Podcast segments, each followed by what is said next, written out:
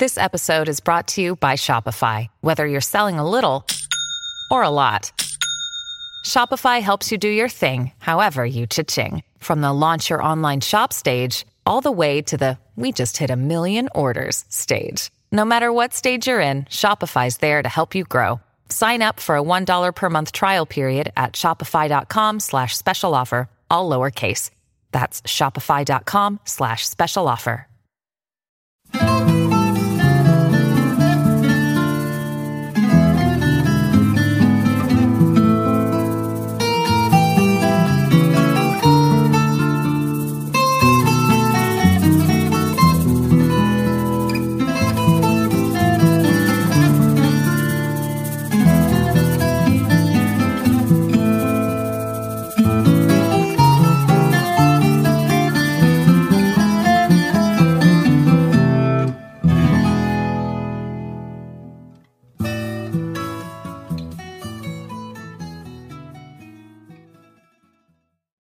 Ok, bienvenidos y bienvenidas a una nueva edición del Archipiélago Histórico. Mi nombre es Ramón González Arango López y en esta ocasión tengo el gusto de conversar con el doctor Matthew Petway. ¿Cómo está todo? Estoy muy bien, gracias por la invitación. Eh, yo vi un trabajo que me llamó mucho la atención y vi unas, unas cosas por ahí. Y yo dije, mira, qué interesante, está trabajando temas afro del Caribe, específicamente en relación a Cuba. Hay una publicación que yo la tengo aquí, muchísimas gracias por la copia. Esta publicación ahora mismo está disponible en inglés, pero próximamente estará saliendo en español, una traducción, así que no, nos mantiene al tanto para entonces promocionar la publicación en, en español. Esto se llama Cuban Literature in the Age of Black Insurrection, Manzano, Plácido and Afro-Latino Religion. Eh, excelente trabajo. Eh, pero a mí me gustaría empezar por la siguiente. Eh, vamos a empezar por, por un lugar. ¿De dónde es el doctor Matthew Petway? Mira, eh, yo soy originalmente de la ciudad de Detroit, Michigan. Wow. Ah, ajá, soy eh, eh, negro estadounidense o afroestadounidense, como, de, como decimos nosotros. Eh, me decían cuando cursaba estudios en la Michigan State, me decían Detroitiano. Eso era como una traducción de Detroiter al español. Ajá.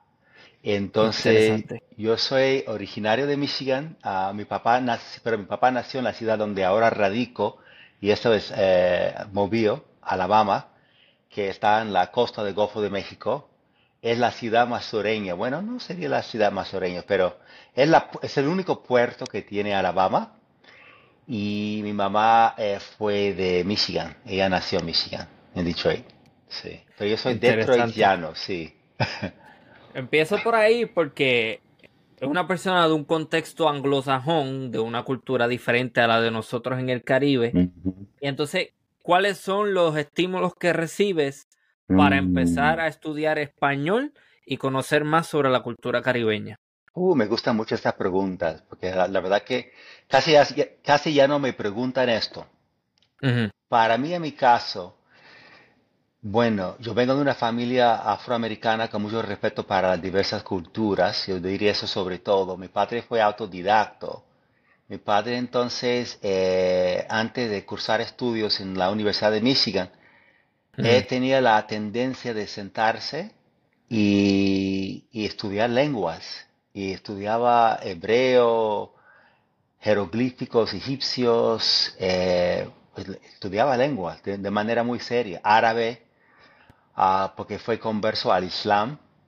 Am, y entonces, la verdad que para mí, eh, y voy a, voy a contarte la historia, la verdad, de una manera un poco más amplia de lo que suelo hacerlo, a ver si hay tiempo para hacerlo. Eh, pero mi padre tenía una tendencia, bueno, no diría que sea única, pero poco usual, de ponerle, ponerle nombres eh, con significados importantes a sus, eh, a sus hijos. Y mi padre tuvo muchos hijos, ¿no? Ah, entonces, y lo que hizo mi padre, o lo que hacía, y ya, ya se ha muerto, eh, que, que descanse en paz, es que me puso un nombre árabe y un nombre judío o hebreo al mismo tiempo a todos sus hijos. Entonces, yo no nací con el nombre Matthew. Mi nombre de nacimiento fue eh, Alimun. Y Mm. Alimun es un nombre árabe, pero coránico, específicamente coránico. Viene de Corán y quiere decir el que sabe o eh, el, estudioso. Oh, wow. Sí, Eso sí. está chévere, me gusta. Sí, gracias. Y entonces, eh, bueno, a nosotros no, no- no nos, no nos gustaba tanto porque teníamos los nombres extraños. En la Sí. década de 80, en la ciudad de Detroit, éramos, éramos como unos extraños. Era como si fuéramos extranjeros en nuestra propia ciudad por los nombres que teníamos.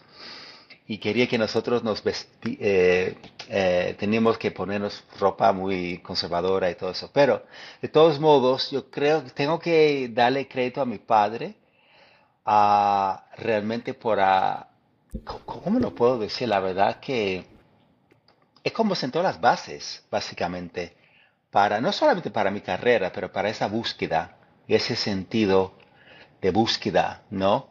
Y entonces, eh, Después, mi madre dejó a mi padre cuando yo tenía como siete años, por diversas razones, y, y mi madre eventualmente decidió ah, volver a su- sus raíces cristianas, protestantes, ah, de, un- de, un- de la iglesia protestante afroamericana, hay muchas, pero ah, ella volvió a sus raíces cristianas, o protestantes, y decidió cambiar nuestros nombres. Yo nunca, nunca, nunca olvidé cuál era mi nombre eh, anterior, pero yo me puse el nombre Matthew porque era un nombre bíblico y ella estaba enseñándonos que eso era lo correcto, ¿no? Entonces, de todos modos, para explicar, para, para contestar esta pregunta, yo tenía que decir primero, ah, le doy mucho crédito a mi padre, ah, porque quiso sentar las bases para todos sus hijos, dando los nombres árabes y judíos, pensando que era una manera para poner los dos juntos como si fueran her- hermanos, ah, en vez de enemigos, para evitar la en- enemistad. Nos enseñó respeto para las culturas ajenas, estudió lenguas, él mismo. Ah, mi madre, a pesar de la crítica que tenía de mi padre, nunca le faltó respeto frente a la cuestión del conocimiento o lo epistemológico, nunca le faltó, es que siempre reconoció que eso lo había hecho bien. Sí. Y, y entonces yo recuerdo que cuando tomaba clases en la escuela superior, la high school, la preparatoria, como dicen en México, que ah, me interesaba mucho Latinoamérica porque yo quería saber qué tenían los latinoamericanos en común con los afro-norteamericanos o afroestadounidenses, porque me daba cuenta de que pues español no fue la lengua original de ellos, no fue la lengua autóctona. Entonces yo quería saber, pues, entonces, cómo que, ¿por qué hablan español y no hablan lenguas propias suyas? En ese momento no sabía nada de la gran población afrodescendiente de Latinoamérica, no sab- solamente sabía de México, un poco de México por la tele. Y eso era Mm. mucho antes de la internet. La internet no existía en la década 80 y a principios de la década 90. Entonces, eso era, la verdad que eso, poco a poco, eh, eh, pero recuerdo también cuando estudiaba en la Eastern Michigan University, tuve un profesor mexicano Y le agradezco mucho el hecho de que me dijo, mira, am, él decidió poner, ¿cuál es la palabra que estoy buscando? Decidió usar dos libros en particulares, eh, libros de texto, favoreció dos libros de texto, El espejo enterrado de Carlos Fuentes y otro libro que fue una antología literaria y favoreció esos dos textos porque eran los únicos textos que en este momento que él conocía con conocimientos afro-latinoamericanos. Y eso fue la primera vez que aprendí que había una población negra en Latinoamérica y me quedé fascinado. En, ese, en aquel entonces, el único autor que aparecía en esa antología fue Nicolás Guillén, nadie más. Sí, es el cubano, ¿no? El cubano, claro, claro, del Sí, principio del siglo, poeta. poeta. Un cubano poeta, el autor de Motivos de Son, Songo Songo, West Indies Limited, que publicó el poema Mulata y eh, am, uf, muchos poemas, pero Mulata es la, la que ahora eh, se me ocurre en este momento, pero muchos. Ujú. Eso me recuerda a una canción que sacó Héctor Lavoe con Willy Colón, Songoroco Songo de Mamey. No sé si la has escuchado, pero me imagino que tiene que haber una relación ahí. Sí, sí, sí, sí, yo creo que eso de, de, de Guille. No conozco la canción, conozco Willy Colón, pero no conozco la canción. Mm. Y, pero Mulata, Songo Songo, ah, Negro Bembón, Ah, sí, sí, todas esas sí. canciones. ujú. Entonces, o esos poemas que se, que se volvieron canciones. Pero entonces, eh, poco a poco, eh, poco a poco, fue un proceso muy largo, la verdad. Estoy buscando la Bastante largo. canción. Ok. Se llama Songo de Héctor Lavoe con Willy. Colón. Ok, Ahí está. ok. Sí. Me tienes que enviar. Sí, porque a lo mejor lo, lo pueda usar una clase. Puedo usar esta- esto en una clase. Pero no, así fue. Y después entonces me enamoré de, de la lengua. Me gustó Mm. tanto hablar la lengua y quería saber más de esta población afrodescendiente en Latinoamérica. En aquel entonces decidí a cursar estudios en la Michigan State University para hacer la maestría. Quería ser periodista. Mm. Quería salir, no sé, en Galavisión, Univisión, una de esas cosas, esos canales. Porque periodismo, no periodismo tal cual, pero el, eh, el- la producción fílmica había sido, y, de la radio, eso había sido mi, ah, una de mis especialidades en la, en la universidad. Pero de todos modos, digo que, ¿qué te digo? Bueno, fue poco a poco. Y, y estudié Luis Pález Matos de Puerto Rico. Ajá. Sí. Ah, es que me aceptaron a un programa de verano en, en Michigan State.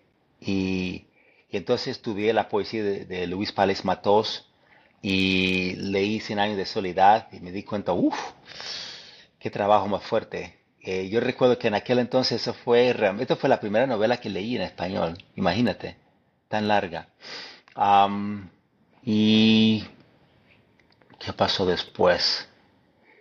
Yo, yo diría que eso fue, eso me dio la base, pero no fue hasta el doctorado realmente que tuve la oportunidad de empezar a estudiarlo ah, de lleno. Y, y eso fue un proceso, así fue un proceso. Así, yo creo que mi, respuesta fue larguísima, pero bueno. No, está bien, está bien, sí, sí. Yo no limito para nada las contestaciones ni nada, así que perfecto, me parece apropiado eso. Eh, pero sí me interesar, es que me interesaba saber, porque generalmente es la norma que personas en los Estados Unidos, eh, quizá por diferenciaciones eh, culturales o algo, no tomen interés en nuestra región ni en Latinoamérica. Esto tiene obviamente muchísimas eh, razones. Eh, una de ellas, pues, es un sentido de superioridad que tienen muchos norteamericanos a referirse, por ejemplo, a mismo Estados Unidos como América. Yo a cada rato peleo con algunas personas, les digo, no, no, América es un continente, no es un país. Sí, Pero, pero, eh, pregunto eso porque no es la norma que gente de Estados Unidos tenga interés o afinidad con nuestra cultura. Y eso me parece sumamente interesante. Eh, ¿Cómo llega el tema de Gabriel de la Concepción Valdés, conocido como Plácido, y Juan Francisco Manzano, que fueron unos poetas cubanos del siglo. XIX? Bueno, la verdad que llegué primero a Manzano. Eh, cursaba estudios en la maestría con una profesora argentina que estaba usando trabajo de... Estoy tratando de contestar, pero no de una manera demasiado académica. Eh, sucede que hay un libro que salió hace mucho tiempo de Doris Summer, una profesora en la Harvard, que propuso que las novelas latinoamericanas, las más populares, o las novelas nacionales, representan proyectos de nación, que no eran simplemente ficción, que crearon una especie de mitología para cada país, como Estados Unidos tiene su mitología, como un país excepcional cuando realmente es un país entre otros, em, con una historia propia, pero eh, no es un país excepcional. Y en esta clase fue cuando ella introdujo la autobiografía de Juan Francisco Manzano, una versión de un español moderno, lo habían como cambiado para ponerlo como el español a corriente. Y yo lo leí y me di cuenta, wow, me pareció bastante interesante, pero en, ese, pero en aquel entonces no quería trabajar la cuestión de la esclavitud. Y le doy crédito o, agradezco el hecho de que, de que lo introdujo, pero la verdad que yo no quería trabajar eso. Entonces yo trabajé otra novela ah, de Alberto Blesgana y de chileno Martín Rivas, porque me interesaba mucho la política y la cuestión del liberalismo frente a conservadurismo. Ah, pero nunca, nunca olvidé de Manzano. Y entonces cuando regresé a, a, la escuela para hacer el doctorado, después de varios años, eh, decidí volver a Manzano para pensarlo mejor porque quería saber más de la población afrodescendiente en Latinoamérica. Y en, ese, en eso fue el año 2003 cuando regresé a, a Uf, hace 20 años, Dios mío. Hace más, hace más, 21 años. Y yo, ¿cómo lo digo? regresé a, Aprendí de Plácido, creo que simplemente en conversación. Pero lo que me llamó la atención de Manzano primero fue el sufrimiento.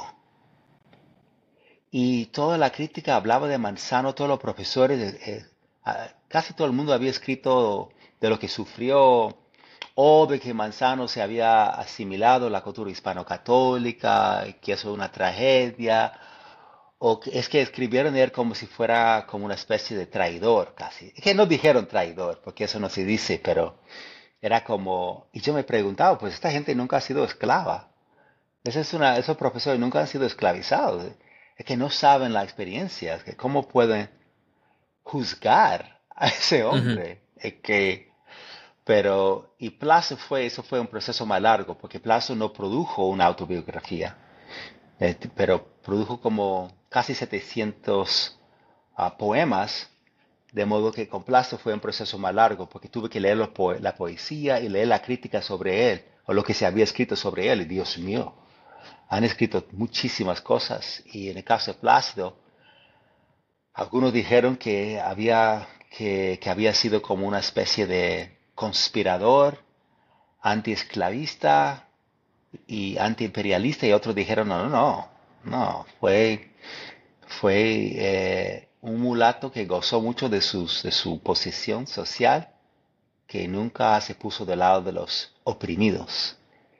Entonces era muy curioso los dos casos, porque me parecía que lo, que los profesores de la crítica estaban diciendo que eso, eso es una gente eh, con una política no digna de, alabanza, no, no sé.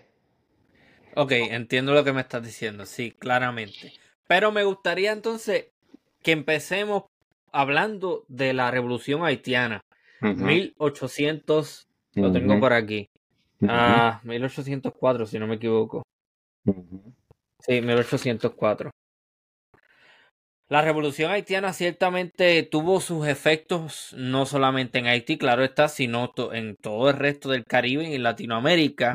Entonces me interesaría que como contexto me dijeras cómo fue experimentada o cuáles fueron los efectos de esa revolución vecina en Cuba. Me imagino que eso tenía a los terratenientes y a los esclavistas con los pelos de punta. En Cuba. Exacto, exacto, exacto. Em, déjame, déjame empezar con, con, la revolución haitiana. Debemos empezar realmente con, todo eso. Empezó en 1791 con las sublevaciones en el norte de Haití, en esas haciendas del norte de Haití.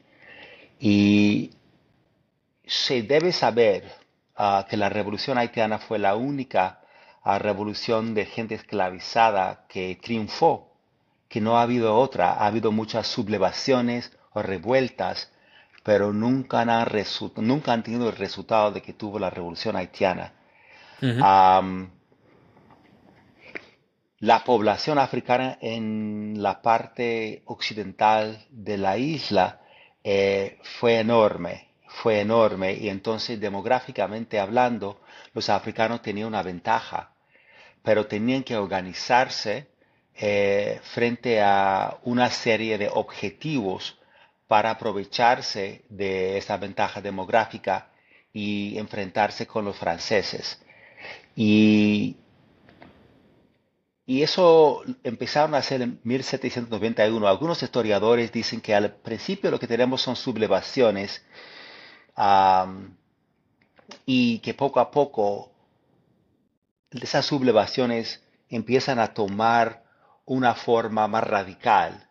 Y Toussaint Louverture no es una de las primeras figuras eh, en involucrarse. E, en otras palabras, no fue el líder de ese movimiento a principio.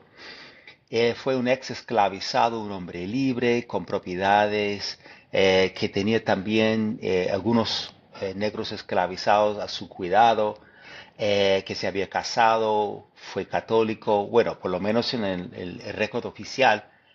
Pero Toussaint Louverture decidió a hacerse líder de este movimiento. Se hizo líder de movimiento y cuando se hizo líder de movimiento eh, logró, diría yo, a dirigir el movimiento eh, hasta el punto de que los africanos derrocaron a los franceses, a los mismos franceses eh, y los franceses, luego, eh, porque Francia, había también Francia también estaba experimentando un momento de mucho cambio.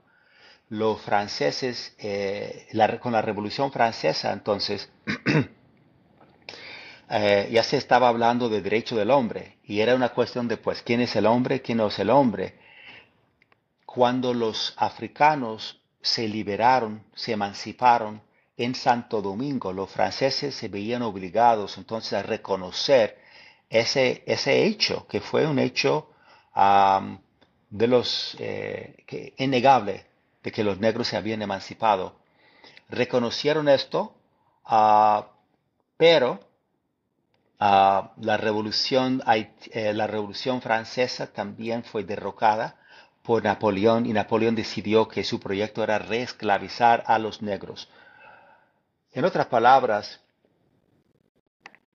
esa decisión de reesclavizar a los africanos, yo creo que eso cambió el rumbo de lo que hoy se llama la revolución haitiana, porque Toussaint Louverture al principio había declarado que pues la isla ahora es, sigue siendo parte del imperio español, pero él eh, se había perdón, es, eh, que iba a seguir siendo parte del imperio francés, gracias, mm, pero que él mismo iba a ser gobernador entonces de la isla, de, de, toda la isla, ¿sí?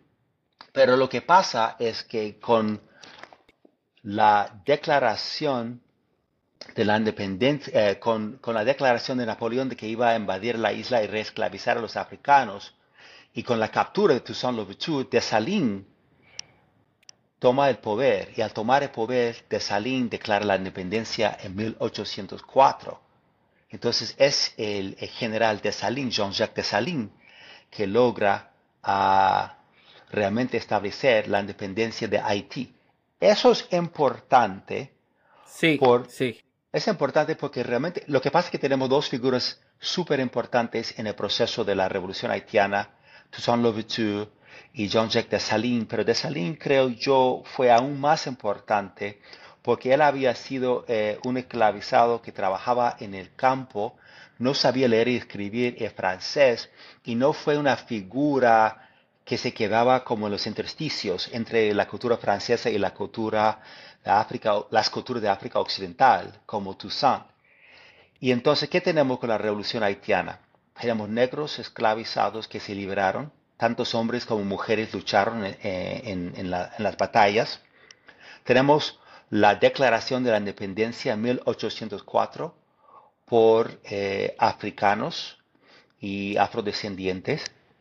Tenemos una constitución de 1805 y en esta constitución de 1805 Dessalines declaró que todos eh, los haitianos eh, eran negros, constitucionalmente negros, legalmente negros, y eso es muy importante porque eso era un esfuerzo para borrar las diferencias ah, de la pigmentocracia, ¿no? De color que había creado los franceses para dividir ah, y conquistar a los africanos y afrodescendientes. Ah, y la otra cosa que ocurrió es que los haitianos, eh, bueno, del sur, Petion, no de Salín, los haitianos favorecieron también las revoluciones de Latinoamérica, ofreciendo dinero a Bolívar. Para, para, su lucha. Entonces, eso, eso la verdad que causó, provocó mucho miedo en Cuba, porque Cuba llegó a reemplazar a Haití, ¿no? O Santo Domingo francés, como la colonia eh, azucarera más importante eh, del mundo. Ajá. Y entonces eso lo que, lo que hace es crear una paranoia, crear un miedo y, como dije anteriormente, poner los pelos de punta a los terratenientes y a los esclavistas cubanos. O sea, dentro de esa colonia cubana. Eh, ¿Me puedes dar características de la esclavitud y la represión colonial en Cuba, cómo se experimentaba o si tenía mm. algún tipo de diferencia de otros lugares. No sé si has podido hacer un estudio comparativo, pero por lo menos eh, una, una descripción general de la, de la institución de la esclavitud en Cuba en esos, en esas, en esos años. Primero debo decir que no he hecho un estudio comparativo eh, entre la institución de la esclavitud en Cuba con las otras islas del Caribe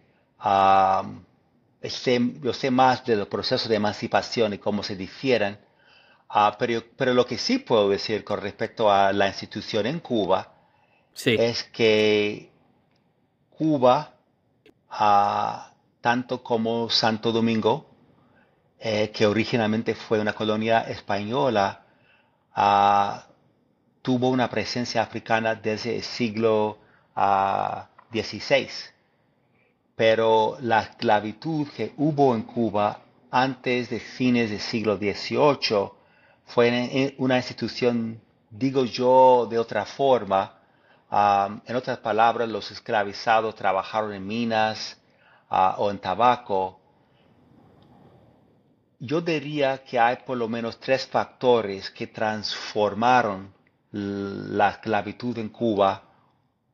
Y, y eso yo lo digo Primero hay que tener en cuenta eh, la invasión de La Habana por los británicos en la década de 1660, ah, ah, perdón, 1760, 1760, ah, porque lo que hacen los británicos, los británicos trajeron muchísimo más africanos a Cuba contra su voluntad, más en ese periodo que los británicos eh, ocuparon La Habana, yo creo que por menos de un año, algo por el estilo, pero trajeron más africanos a, Cuba en este año que, se había traído en todos los años anteriores. Entonces, ese asedio, esta invasión, esta ocupación británica cambió la isla porque fue, yo diría que eso fue el primer paso en convertir a Cuba en una sociedad esclavista. No solo una sociedad que tenía esclavos africanos, pero una sociedad esclavista. Eh, bueno, después tenemos la revolución haitiana. Como dije antes, que a partir de 1791 tenemos las primeras sublevaciones, pues Santo Domingo francés, San Domingo en francés, no había sido la, colonia más próspera de, Francia y, una, eh, una colonia que producía azúcar. Y entonces eh, los cubanos blancos decidieron que querían reemplazar, aprovecharse de momento y reemplazar a los, eh, las plantaciones eh, destruidas en, Santo Domingo francés. Y eso es lo que hicieron para su felicidad, era la palabra que se usaba, su felicidad y su civilización. Entonces no, no, venían los europeos, o yo diría en este caso los blancos criollos en Cuba, para más exacto, no veían ninguna, ninguna contradicción entre la civilización y la felicidad y la esclavitud de los africanos. Es que lo antinegro es la base, es la base eh, política ah, del Caribe. Eh, esta política antinegra, ¿no? O ah, yo diría anti, lo antinegro. Eh, entonces, el otro factor ah, sería entonces la creación de plantaciones en Cuba. Entonces, cuanto más eh, atraer más esclavizados a Cuba, Cuba se convierte en una sociedad más rígida eh, socialmente hablando. Y entonces, ah, pero el problema que tenían los blancos en Cuba era la, lo que ellos mismos llamaban las, creo que superpoblación de la isla. Entonces la isla se ponía cada vez más negra y mulata. Cuba tenía una población no solamente una población esclavizada grande, pero una población de gente libre, que en muchos casos sabía leer, escribir, que tenían ah, tierras, algunos eran hijos de franceses o, lo que sea, y entonces existía ese miedo de que esa clase intermedia, esa gente libre de color, como se, como se, como se decía en ese momento, esa gente libre de color iba a aislar, no aislarse, pero unirse con los negros esclavizados para enfrentar la hegemonía blanca. Mm, ok. Ok, es importante todo ese contexto porque dentro de ese contexto es que se desarrollan estas figuras, que son eh, Gabriel de la Concepción Valdés, conocido como Plácido el poeta, y Juan Francisco Manzano. Entonces, ¿qué datos biográficos me puedes dar sobre esas dos figuras? Pues voy a empezar entonces con Manzano, porque Manzano nació antes de Plácido. Manzano nació eh, alrededor de 1797 en La Habana, Cuba. Ah, Manzano nació en la esclavitud.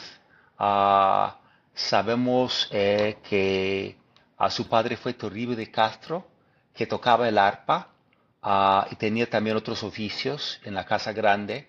Y su madre eh, fue María de Pilar, María del María del Pilar. Sí. Interesante, así se llama mi abuela, María del Pilar. Oh, sí. no, ah. mi bisabuela, mi bisabuela. Tu bisabuela, ok. Sí. Y María de Pilar fue la criada de más distinción, dice Manzano, y de razón. Él subraya esta palabra razón en el manuscrito original, que ahora está disponible en la red.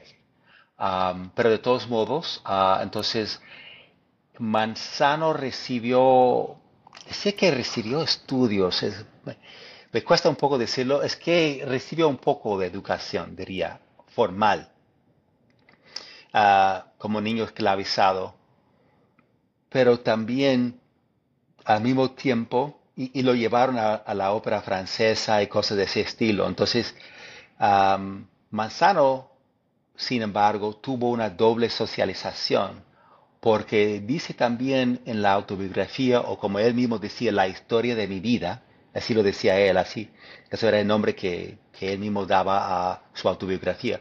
En la historia de mi vida, Manzano dice que también aprendió a dichos y proverbios de su familia, que en una ocasión él mismo habla con su madre tratando de descifrar eh, eh, el significado de, un refrán que le había dicho, ah, habla de cuentos de encantamiento que había aprendido también de su entorno africano.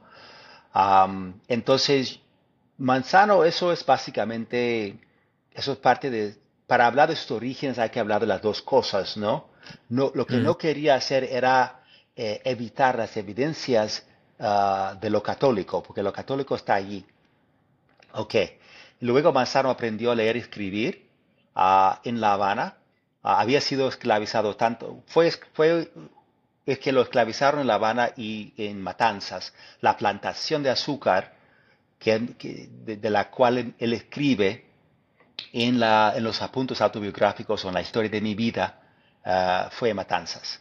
Pero él salió de la Matanzas, fugó a La Habana y en La Habana aprendió a leer y escribir y publicó sus primeras obras poéticas a partir de 1821. Ah, em, Plácido, eh, caso Plácido es diferente. Plácido nació en 1809 y Plácido ah, fue un hombre libre de color. Uh, usan diferentes términos para hablar de Plácido. Pardo tal vez en Cuba sería el término más correcto, ah, pensando en el momento histórico, porque Plácido fue un hombre de madre española y de padre a Cuarterón, creo que dicen, creo que dicen Cuarterón, em, pero fue de a mí me gusta, eh, con el padre me gusta decir que fue, fue afrodescendiente, pero mestizo. Sí.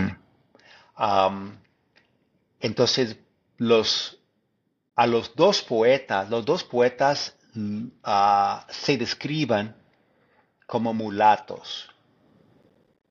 Pero en el caso de Manzano, no se queda muy claro por qué lo llama mulato. No sé si, si eso es por el color de la piel, por la textura de cabello, por su fisonomía. Eh, eh, no sabemos realmente por qué lo llaman así, pero sabemos que sí, ambos padres fueron afrodescendientes. En el caso de Plazo queda más claro porque lo, lo, considera, mestizo y es porque su madre nació en Burgos. Ok, Burgos. España, sí, eso está en Galicia, ¿no? Creo que está en Galicia. No está en Galicia, está en el norte de España, pero no Galicia. No. No está en Galicia, pero en el norte de España. Yo, yo, he ido a Burgos. Burgos sí, es una ciudad. Burgos de. Bueno, cuando, por lo menos cuando yo lo visité, no quiero insultar a nadie, pero el Burgos de hoy parece el Burgos de ayer, que es una ciudad muy, ah, muy tradicional, muy medieval, ¿no? Burgos, porque yo tengo un tío que visitó Burgos y, él me habló de que esa ciudad tiene una muralla a la vuelta redonda.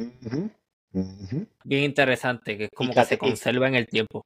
Sí, y lo, lo, importante, diría yo, yo sé muy poco de Burgos, aunque yo he ido. en el año 2000 fui a Burgos. Sí.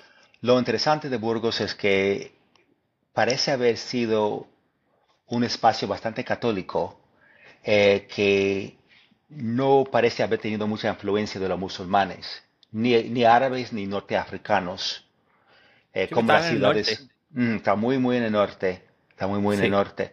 Pero bueno, entonces Plácido eh, sí fue mestizo, en este caso fue pardo.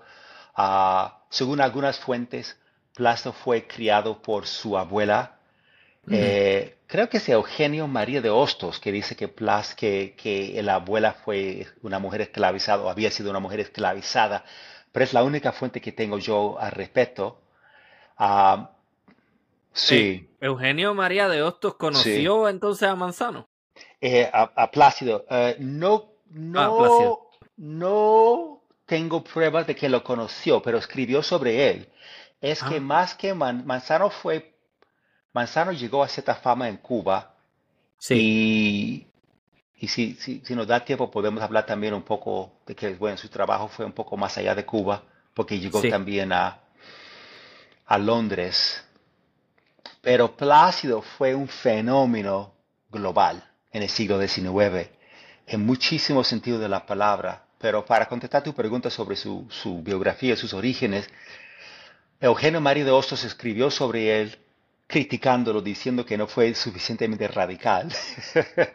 y, y, en la biografía que escribe de Plácido dice que Plácido había sido socializado o criado por su abuela negra que había sido esclava o mujer esclavizada, como yo prefiero decir, pero varias fuentes que dice que, su abuela, o esclava o no, había, ah, lo había criado.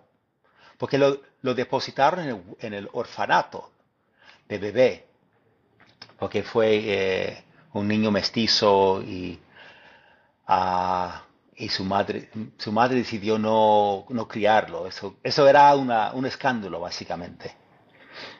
Criar a un niño mestizo para una mujer española ah, que había tenido amores ilícitos con un, mulato. Esas son las mismas historias de siempre. Sí, sí, sí, sí, sí, sí. nada, por lo menos para mí no es nada nuevo, eso sí, he escuchado un montón de, esa historia se repite mucho, pero, ok, estamos a principios del siglo XIX, son dos poetas, ambos afrodescendientes, en la isla de Cuba, y los dos escriben. ¿Los dos escriben solamente poesía o escriben otro tipo de género, además de poesía? Principalmente los dos fueron poetas, más que nada, yo diría. pero Manzano escribió, como he dicho antes, una autobiografía, lo que él mismo llamaba la verdadera historia de mi vida o la historia de mi vida. Y él escribió esto a instancia de Domingo del Monte. Domingo del Monte fue un reformista blanco, criollo, uh, dueño de, esclavos, que tenía muchas propiedades, que venía de una familia adinerada, que pretendió instalar en Cuba, bueno, realmente gobierno de los criollos blancos. Lo que él quiso era ponerle freno a tráfico de, esclavos o tráfico negrero, como también dicen, para evitar un movimiento parecido a la revolución haitiana. Entonces no quería lo que él decía en sus propias cartas que no quería una, ah, lo tengo aquí escrito palabra por palabra, una república etiópica cubana. Etiópica, interesante que haya utilizado esa palabra. Ajá, que no quiere una república etiópica cubana. Lo que pasa es que eso fue una carta a, que eso lo dijo en una de sus cartas al secretario del Estado Estados Unidos. La palabra etíope no se refiere o no se refería en aquel entonces al país moderno de Etiopía. Era un término que se usaba de esa época para referirse a los negros o a los africanos. Pero Ada Ferrer, una historiadora eh, cubano-americana ha dicho que este término se, usaba cuando, cuando Blanco quería decir que, mira, eso es un negro, pero negro es no solamente un negro, pero es una, una amenaza a la, al mito de supremacía blanca. Sí. Ese, es, esos negros no son negros sumisos, son negros que, que se rebelan, que se organizan, que piensan, que tienen cierta intelectualidad, y eso era realmente la ofensa. Sí, pero la palabra dentro de ese contexto específico tiene mucho sentido porque lo que hoy día conocemos como Etiopía es un país africano del cuerno de África, o sea, en el este, que siempre ha retenido eh, una independencia y una autonomía, sobre todo frente a la amenaza de los imperios europeos. O sea, que en ese sentido referirse a un negro como, como etíope para subrayar que esto no es fácil de doblegar, en ese, en ese sentido específico, eso tiene muchísimo sentido porque de nuevo, Etiopía es un país que vamos a decir que ha, competido y ha sido muy difícil históricamente para los europeos este, poder doblegar esa área. Así que me hace lógica que utilicen esa palabra. Es, es, cierto, es cierto. Eh, eh, Etiopía fue el único país africano que, que no fue colonizado por los europeos. De hecho, los, los eh, etíopes modernos, digo de siglo, a, fines, a fines del siglo XIX, no, no en el momento en el cual uh, Del Monte escribió esta carta, pero eh, a fines del siglo XIX derrocaron a los italianos, los fascistas, en el campo de batalla. o a, los, a, los, italianos en el campo de batalla, digo. Eh, y, y, eso fue como un momento de gran heroísmo africano, para el hombre africano, de que se debe hablar mucho más, mucho, mucho más. Porque si te das cuenta cuando hablamos de los, de los negros y los afrodescendientes, hasta las historias que se escriban sobre los héroes terminan en tragedia, terminan en tragedia. Entonces yo creo que cada vez más es necesario buscar historias que no terminen así. Y con los etíopes no fue así. Pero cuando hablamos entonces de las, obras, me preguntaste sobre las obras que produjeron los dos. Uh, Manzano sí produjo esta autobiografía, La instancia de Domingo de Monte, que fue reformista, pero principalmente fue poeta. Entonces Manzano produjo una serie de poetas, eh, al principio el estilo fue más neoclásico, pero un neoclásico salpicado de momentos románticos. Entonces, cuando hablamos de neoclasicismo, estamos hablando de referencias a, los dioses griegos, romanos, cosas de esa índole, pero no seguía las, las, eh, las reglas de, de movimiento. Se mezclaba todo, no solamente en Cuba, pero en la poesía puertorriqueña del siglo XIX, en la poesía ah, de la República Dominicana del siglo se, se mezclaba todo eso, todo eso se, se veía bien, bien mezclado. Ah, y el estilo de Manzano yo creo que poco a poco se va cambiando. A partir de 1823 compone un poema inédito que siguió inédito hasta su muerte que se llama La esclava ausente. Y este poema debe llamarnos la atención y espero a todos los latinos, ¿no? Porque en este poema Manzano escribe desde el punto de vista de una mujer esclavizada. Entonces asume la voz femenina y habla de, la resistencia, ¿no? Ah, pero de una manera íntima, de una, es básicamente en el poema ah, la voz poética está casada con un hombre esclavizado. ¿Está buscando el poema? Sí, sí, sí. Debemos, leer un poco. Yo creo que yo he citado eh. también, tengo mi copia también. Está aquí a ¿Cuál página? clavo ausente 76 a 70 y 76 a 79, creo que es este. Ok, 79. Uh, la clave ausente, the fictive black woman implies that the justification. Okay. Pues todos los placeres se asibaran, ese. 60 y 69, ¿no? 76. 76. Oh, 76. Ok, por eso no lo vi. Ok, muy bien. Ah, muy bien, sí, sí, sí, sí, sí, sí, sí. Ese es cuando Manzano habla de bárbaro precepto. Ajá. Dice, pues todo, voy a leer un poco uh, claro, claro. cita, simplemente para darle a la gente una idea de la riqueza de esa cultura eh, afrocaribeña latina. Cito, pues todos los placeres se asibaran cuando la dulce libertad no media ¿Qué pudo un juramento firme, eterno, que la constancia y fe, que la firmeza, si un poder de bárbaro precepto tenaz hoy burla todas sus promesas? Fin de cita. Y entonces aquí Manzano asume esa voz femenina para hablar de un casamiento negro, eh, bueno, que fue violado básicamente eh, por el amo. Y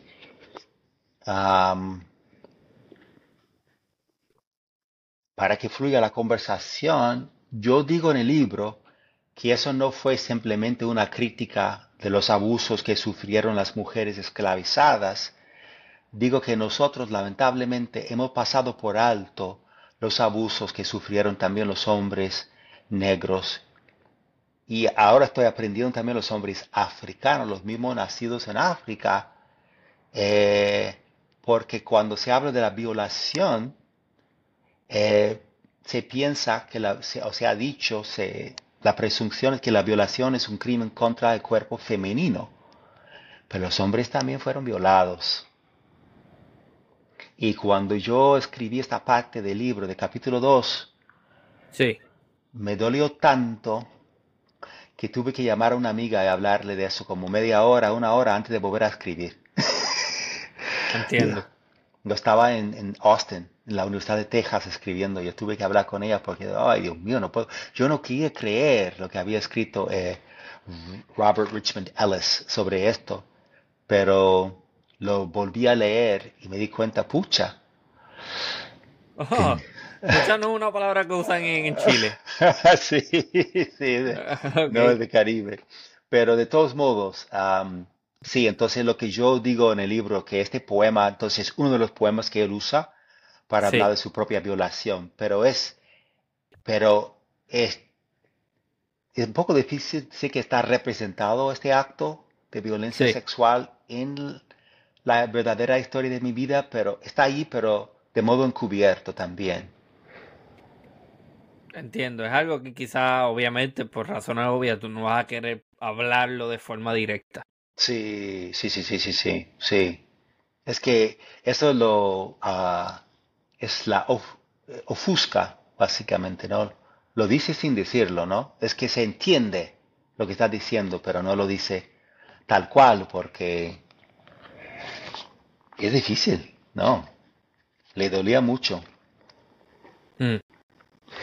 Eh, yo he visto a través del libro que hay unas diferenciaciones entre la poesía de ambos. Creo que es Manz- sí, es Manzano. El que tiene cabida para cierto es como dicen un double entendre.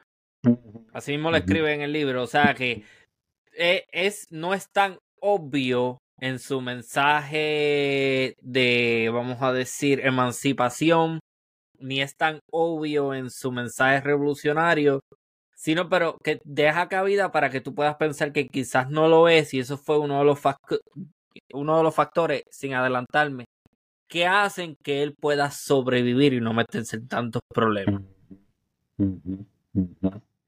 Y eso, eso es, y eso fue, para mí, eso fue parte del problema de la, del análisis anterior que habían hecho otros profesores porque no sabían leer eh, ese ofuscamiento, esa, esa, esa- eso de escribir para sobrevivir, para decir sin decir, ¿no? Y para sobrevivir con el, el, em, y lo interesante es que la razón por que el libro se llama Cuban Literature in the Age of Black Insurrection es porque el Estado cubano, o el Estado colonial, más bien porque no era un Estado cubano, era más bien un gobierno militar bajo los españoles, pero el Estado colonial ah, acusó tanto a Manzano como a Plácido como conspiradores, pero conspiradores que no querían abolir la esclavitud, como lo habían hecho en Haití o en Santo Domingo francés pero querían, que, que- que querían eh, eliminar la raza blanca, cometer el genocidio. Y entonces la poes- los poemas de Manzano y los poemas de Plazo, y los de Manzano digo también, tenían mucha carga, mucha carga. Eso, es- eso era otro momento, eso era antes de que era posible criticar abiertamente al Estado. Y Sí. entonces eh, corrieron muchos riesgos y los dos fueron escarcelados. Entonces, así al final del libro, eh, hablo de esto. Yo creo que esto podría ser y debe de ser o una película o un documental, porque no se sabe lo suficiente de, de esto en el mundo entero. Se sabe mucho más de. Frederick Douglass de que se sabe de Ah, Plácido y Manzano. sí, interesante. ¿Cómo entonces vamos a describir la poesía de Plácido? Bueno, la poesía de Plácido mucho, yo diría más diversa. Ah, los dos escriben diferentes subgéneros, pero Plácido escribió sátira, Plácido escribió fábulas en versos, ah, también poe- poesía neoclásica, ah, y Plácido tiene, como Manzano, tiene sus poemas religiosos. Los poemas religiosos de Manzano parecen más autorreferenciales o más autobiográficos, porque está diciendo, parece estar como Manzano usa la figura de Cristo para decir que pues no, me crucificaron también a mí y no me identifico con eso. No me identifico con eso. En un poema o de la religión, Manzano dice, ¿por qué me dejas donde el pecado nace? O do, el pecado nace, donde el pecado nace, ¿por qué me dejas aquí? Plácido, sin embargo, en su, su poesía católica parece muy alejado de, ah, de tema. No son poemas autobiográficos, no se ubica en el poema tal, tal cual. Y no lo, ah, sus poe- poesías, los po- poesías donde hay más sentimientos son los poemas ah, que representan de una manera esquiva la espiritualidad afrocaribeña. Y en, su sus poe- poemas católicos, los poemas católicos de Plácido, lo que tenemos casi son como actos de conmemoración. Ok.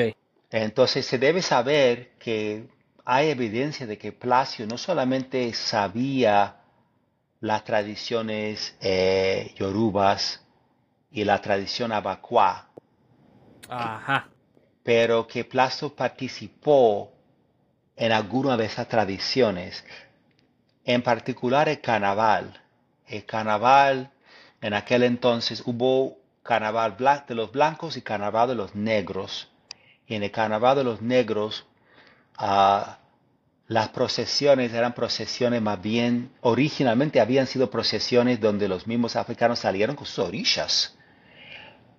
Pero a finales del siglo XVIII, el obispo ah, de La Habana, creo que Morel de Santa Cruz, el obispo de La Habana, bueno, no quiero decir corrigió, pero básicamente eh, puso fin a esta práctica y, y mandó los sacerdotes a la mandó los sacerdotes a, a, los cabildos para cambiar sus prácticas y ellos empezaron a usar la figura de los santos. Entonces, eso en los estudios cubanos se ve como uno de los primeros momentos de transculturación, por lo menos en el occidente de la isla, de una uh -huh. transculturación que se, se puede documentar ¿no?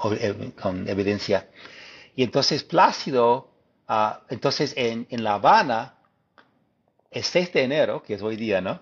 Epi, Epifanía, pero el 6 de enero, Día de los Reyes, uh -huh. uh, fue una celebración donde los negros salieron, los cabildos de los negros salieron con sus procesiones, su música, sus danzas, sus tambores, que básicamente se apoderaron de, de la ciudad dentro de la muralla. Pero en Matanzas, los negros tenían más procesiones, eh, tenían más libertad para uh, hacer desfiles. Simplemente tenían que pedir permiso de, sacerdote, ¿no? Uh, de padre párroco. Y entonces lo que vemos interesantemente en la obra de Plácido es que Plácido dedicó poemas al mismo sacerdote a quien los cabildos tenían que pedir permiso para hacer sus desfiles. mm. Y entonces yo lo veo como un acto político. No porque no fue católico, pero porque fue católico a su manera, como dicen en Cuba. Exactamente, a eso quería llegar también porque le dedican un capítulo entero a eso y es el capítulo 4. El, el capítulo 4 que se llama eh, Present but Unseen African Cuban Spirituality and Emancipation in the Literature of Juan Francisco Manzano. O sea que me llama la atención que ellos esconden elementos de la espiritualidad africana dentro de sus poemas y dentro de sus mensajes. Ob obviamente dentro de un contexto colonial en donde la, la, oficialidad se identifica con la religión católica y desafiar de forma directa al catolicismo, pues potencialmente puede significar tu muerte. Sí, Me gustaría que nos hables un poco más sobre eso. Me gustaría que por lo menos discutamos uno en donde se vea un elemento espiritualista africano uh -huh. más obvio. Ok, ok. Uh, yo creo que eh, sería entonces en el caso de Plácido el poema El Diablito. Ah, el Diablito, ajá. Uh -huh. Yo creo que es más obvio en el caso de Plácido el poema El Diablito. Déjame ver. Uh, ok, muy bien. Que aquí estamos. Yo creo que en la página 224, ya que hoy es el Día de los Reyes, me parece también eh, apropiado para dar un poco de trasfondo, para entender lo que voy a leer de este poema. Yo creo que primero hay que saber que, que fueron los cabildos, que los cabildos fueron esas fraternidades o hermandades uh, organizadas uh, por africanos, específicamente por africanos originalmente Sevilla, España, pero que se trajeron también a Cuba, donde el Estado colonial permitía que los africanos se organizaran según su etnia. Y entonces, pero cuando decimos etnia, tenemos que hacer eso con un poco de libertad porque esas etnias eran, no siempre eran precisamente eh, las etnias que habían existido en África Occidental ah, por las rupturas que causó el tráfico negrero. Pero pero eh, a pesar de esto sí había algunas distinciones y diferencias entre esos, esas hermandades. Esas hermandades preferían liderazgo africano, es decir, de hombres eh, y mujeres de color caoba, de, uh, de carbón, no de mulatos, no de mestizos, no de afrodescendientes de tez clara. Y lo digo porque cuando pensamos en la pigmentocracia en el Caribe hispanohablante, se suele preferir los de la tez más clara con los eh, mal denominados, eh, eh, ¿cómo dicen eso? Ah, ¿Cómo dicen? Finos. Dicen, no recuerdo la palabra, con la nariz fina o lo que sea. ok. y con la... Creo que se... perfilado. Sí, con la nariz perfilada, la nariz fina, los labios finos, eso. Sí. Pero era el opuesto en los cabildos africanos. Y entonces esa gente había sido esclavizada en África y según un estudio muy importante, se dice que la gran mayoría de los esclavizados en las plantaciones azucareras en Cuba habían nacido en África, más del 90%.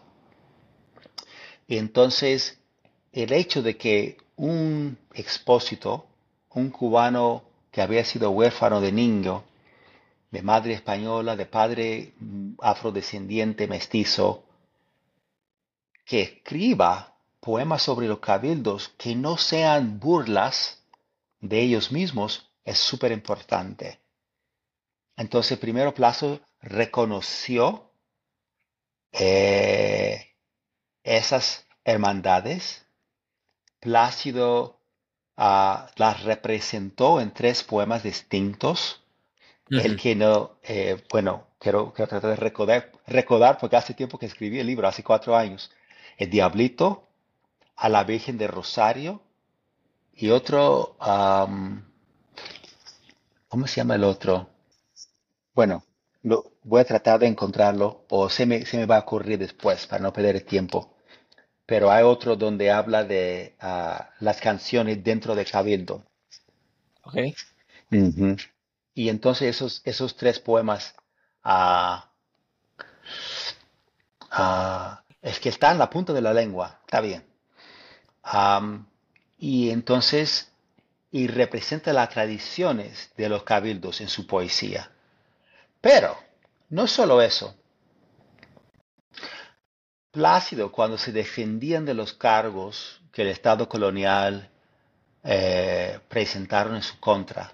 Bueno, Plácido, pero no solo eso, Plácido no solamente escribió ah, sobre ah, los cabildos en su poema, representó sus prácticas culturales de manera correcta porque tenían tanto reyes como reinas dentro de los cabildos. Entonces, esto me parece también muy interesante. Dice algo sobre las prácticas de género entre los africanos, de colocarle o darle un espacio también a la mujer. La mujer siempre tenía un espacio. Pero no solo eso, Plácido defendió, se defendió frente a los cargos diciendo que, mira, yo no estaba con Del Monte conspirando contra el Estado colonial porque yo me había ido a Matanzas para las máscaras, para ir al carnaval. Y eso lo, digo a finales del libro. Entonces, él tenía conocimiento, sí, eh, de primera persona. Así lo decimos por lo menos en inglés, ¿no? Eh, él, conocía a las prácticas. Y algunos sospechan también de que fue, eh, de que Plasto fue además una un miembro de una sociedad de iniciación o sociedad secreta cubana, pero eso no se ha podido probar. Eso es lo abacua. Sí, algunos dicen que un estudioso dice que fue una sociedad secreta de remedios, pero no, no nos da pruebas. Yo lo menciono en el libro, pero no nos da pruebas. Y otros creen que fue Abacuá. Ahora bien, el poema, El Diablito, sí, es sobre Abacuá. Y Abacuá, que es una sociedad de iniciación para hombres cubanos, fue originalmente para hombres negros. Tanto como los cabildos, no fueron cabildos eh, las potencias de Abacuá, no fueron cabildos, fueron diferentes, pero, y fueron diferentes en el sentido de que los Abacuá lograron traer los conocimientos de Calabar, de los Efik y los Ejagham, a Cuba eh, sin tantas rupturas y pérdidas. No perdieron tanto como los otros cabildos. Entonces, ah, no parece haber sido los mismos, no parece haber eh, acontecido los mismos procesos de transculturación. Ok, déjame ver si estoy entendiendo, porque eso me llama mucho la atención, el tema de los abacuas, las sociedades secretas abacuas. O sea que, para, para propósito de entenderlo un poco mejor, viene siendo como una logia africana que transmite conocimiento ancestral africano de alguna forma más completa. Obviamente va a tener ciertas rupturas, pero va a ser más leal a la base, al origen. ¿Me equivoco en eso o no? No, no te equivocas en eso. Y hay un libro sobre eso, eh, un libro sobre los abacuá, tanto en Nigeria como en Cuba, mm. por un profesor que se llama Ivor Miller, okay. que es un norteamericano que escribió sobre el tema en gran detalle. Igor. Ivor. y V-O-R, Ivor. Ah, Ivor. Ajá. Ivor Miller. Ajá. La primera logia o potencia, también se llama potencia de Abacuá, se estableció en 1836 eh, en Cuba. Sí. Eh, y, pero lo interesante es que antes de esas potencias había cabildos ah, ya a partir de 1816 en Cuba, cabildos de los Carabalí. Entonces, Carabalí, cuando hablaba yo anteriormente de, los, de que los nombres de las etnias que se usan o se usaban en el siglo XIX para los africanos no eran precisas, quería decir que muchas veces se refieren a puertos, ¿eh? los puertos de desembarque, ¿no? Ah, entonces, a Carabalí, que es el término que se usa en Cuba, si conoces tal vez algunos de los, de los eh, televidentes, saben ya, el que no tiene de Congo tiene de Carabalí, como dicen los cubanos, con, mucho, orgullo, ¿no? Que a pesar de tu color, tú eres negro, tú eres mulato, o tu abuela, o, como dice Vizcarrondo, ¿no? Y tu abuela, ¿dónde está? Es la misma idea, ¿no? Y Plazo también jugó con esas ideas. Pero Carabalí se refiere a Calabar, un puerto en Nigeria, donde, eh, donde se fundó, esa es la, región donde se, fundó Abacuá, aunque tiene, otro nombre. Y Abacuá fue una potencia ah, o potencia o logia o hermandad de hombres eh, que ponían énfasis en el leopardo como el símbolo de la masculinidad, de poder masculino por excelencia. Ok. Y entonces en, Cuba, uh, uno de sus manifestaciones públicas, porque tiene muchos secretos, una de sus manifestaciones públicas es el ireme o el enmascarado africano el enmascarado africano fue mal denominado en Cuba como diablito. Me pregunto qué relación tendrán esas tradiciones con el carnaval en Puerto Rico. Que imagino que debe haber unas relaciones, pero en Puerto Rico tenemos unos personajes enmascarados bien coloridos que se llaman los vejigantes. Los vejigantes, sí. Y no sé qué relación existen entre esas tradiciones y las tradiciones que me está describiendo en Cuba? Yo hice una, me entrevistaron, bueno, yo di una charla en español sobre mi libro en la biblioteca Pratt por Zoom en el año 2021 y, y Mayra Santos Febre, la escritora puertorriqueña, estuvo presente, fue uno de los panelistas. Y ella introdujo lo bebé gigante porque le interesaba también saber la, la perdón, no los contrastes, pero los, las comparaciones.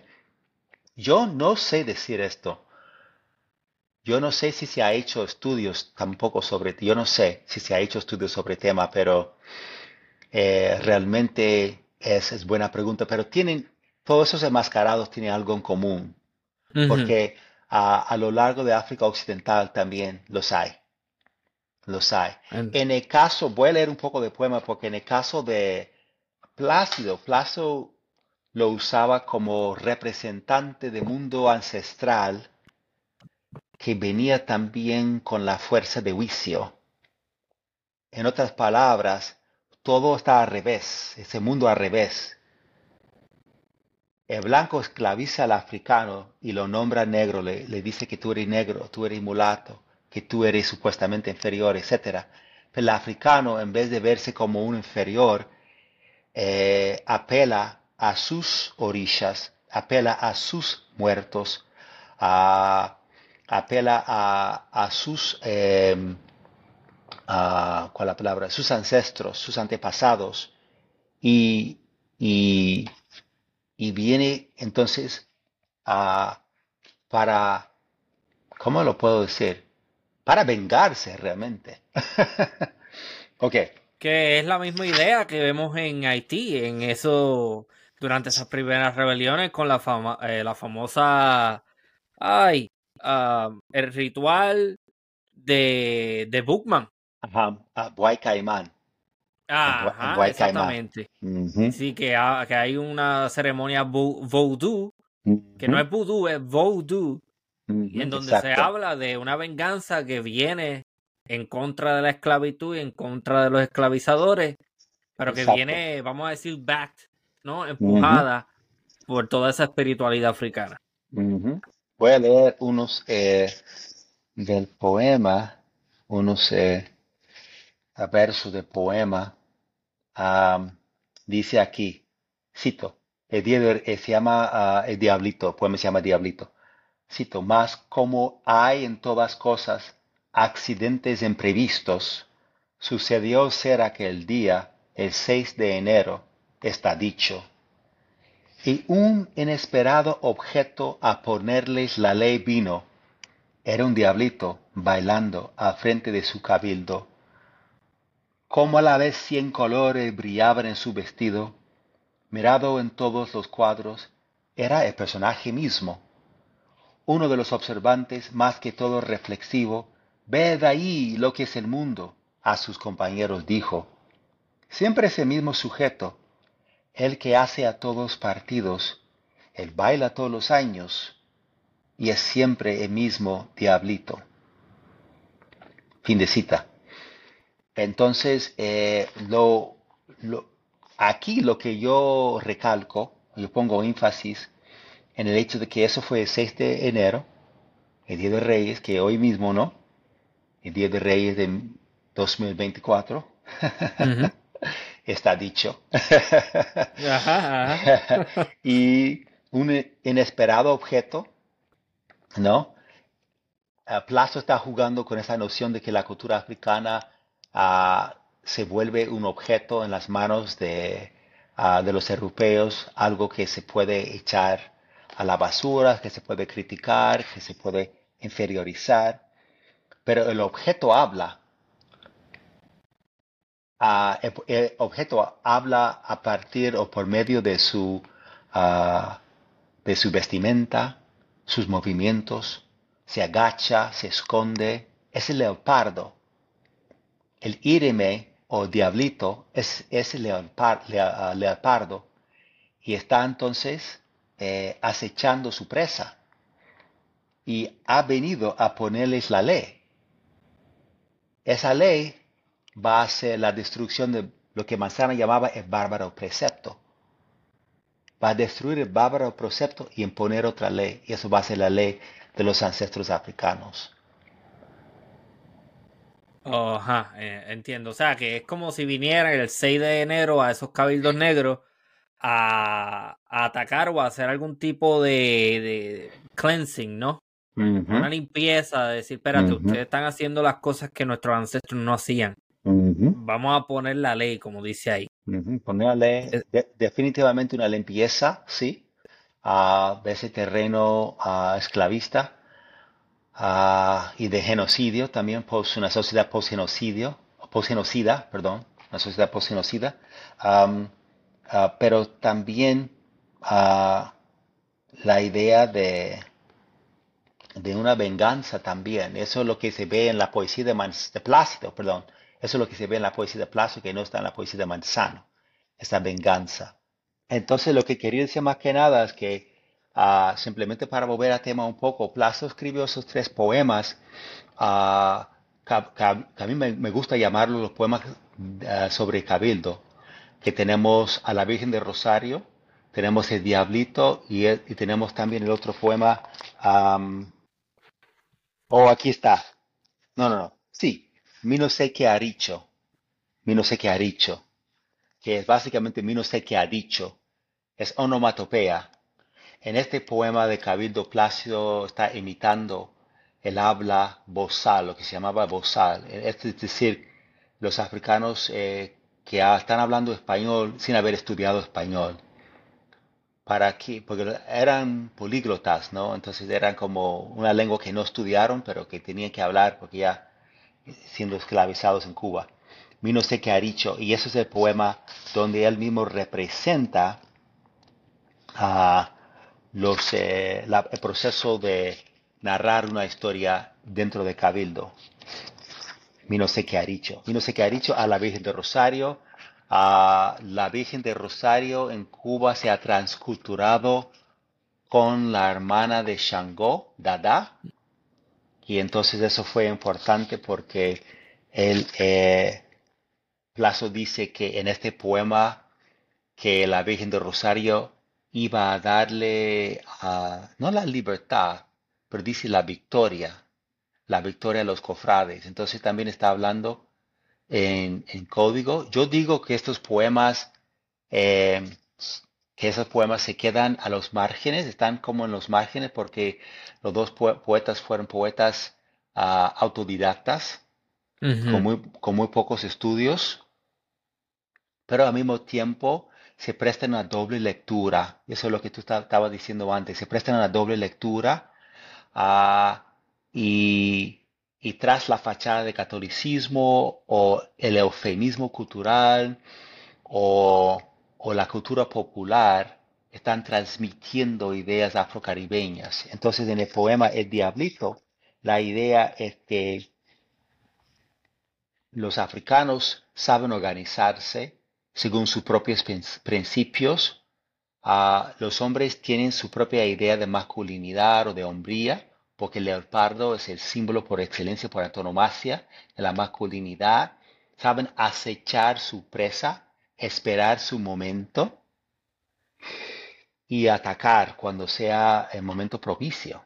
Y eso es lo que hicieron en 1844 y en otras ocasiones, ¿no? Y eso era entonces, la amenaza era que esa poesía no era arte por arte. ¿Para qué nos sirve como, como negros y latinos arte por arte? No sé, no, creo que nos sirva mucho. Entonces, la idea era aquí, era informar. Entonces lo acusaron a Plácido de transmitir mensajes anticoloniales, no simplemente para criticar el Estado colonial, pero para dar pautas, las pautas necesarias para subvertir, socavar su autoridad y eventualmente enfrentarse con el Estado. Entonces, él cosa que, cosa que terminó sucediendo. Sí, que terminó sucediendo. Y él fue acusado de ser el cabecilla de movimiento en 1844 o la escalera. Pero antes de llegar a esa religión, quiero que nos hables un poco, por favor, de cómo se conocieron estos dos poetas y cómo interactuaron. Ok, muy bien. Em, lo que sabemos de la relación o la amistad entre Manzano y Plácido lo sabemos principalmente de como lo decimos en español, eh, de, no de veredicto, no, no son básicamente, ah, de la interrogación. La interrogación o el careo manzano plácido y las interrogaciones apartes que, ah, que hicieron con cada uno, ah, porque siempre quieren aislar a los conspiradores, ¿no? Y interrogarlos eh, separadamente, tratando de dividirlos y conquistarlos, ¿no? Y entonces nosotros tenemos un careo manzano y plazo, es un enfrentamiento, una interrogación cuando los dos están presentes. Y tenemos también interrogaciones apartes a Roberto Friol, por si acaso alguien estudia esas cosas, Roberto Friol, estudioso cubano, publicó eso en un libro que se llama Sweet para Juan Francisco Manzano, el careo Manzano Plácido. Según sus, testimonios se difieren un poco. Plazo dice que se conocieron, que se habían conocido por casi cinco años en 1844, cuando los dos fueron arrestados y fueron presos. a por esa conspiración contra la raza blanca. Fue una conspiración genocida según el Estado.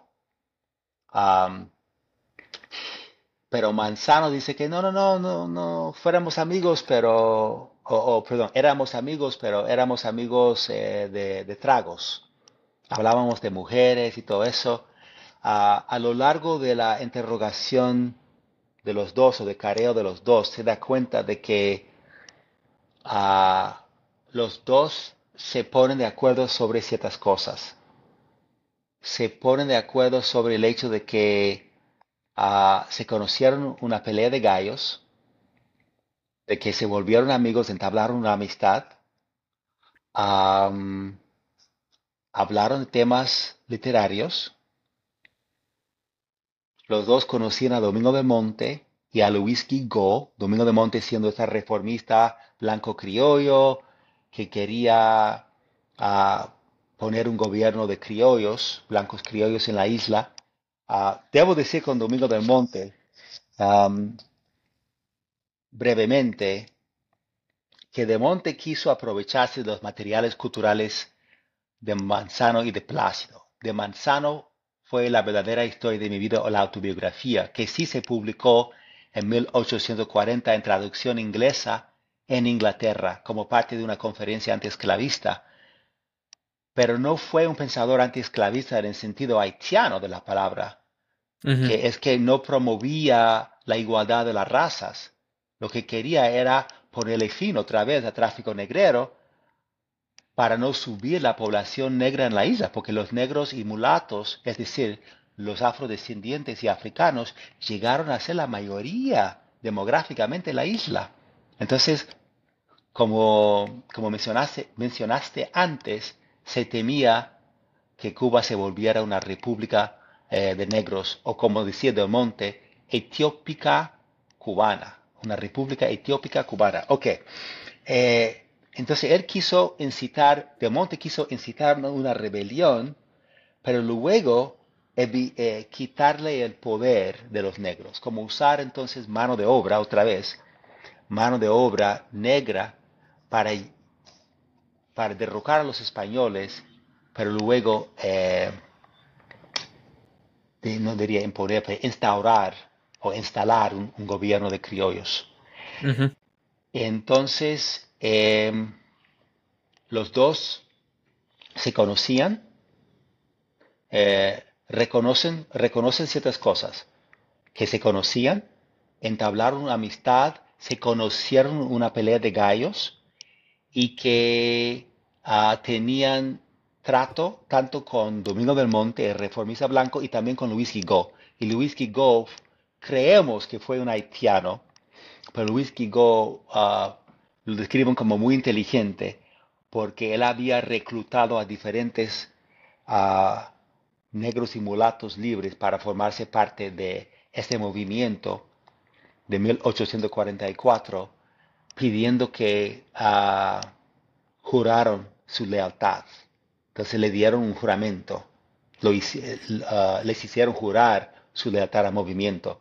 Y Plazo produjo un poema que se llame juramento.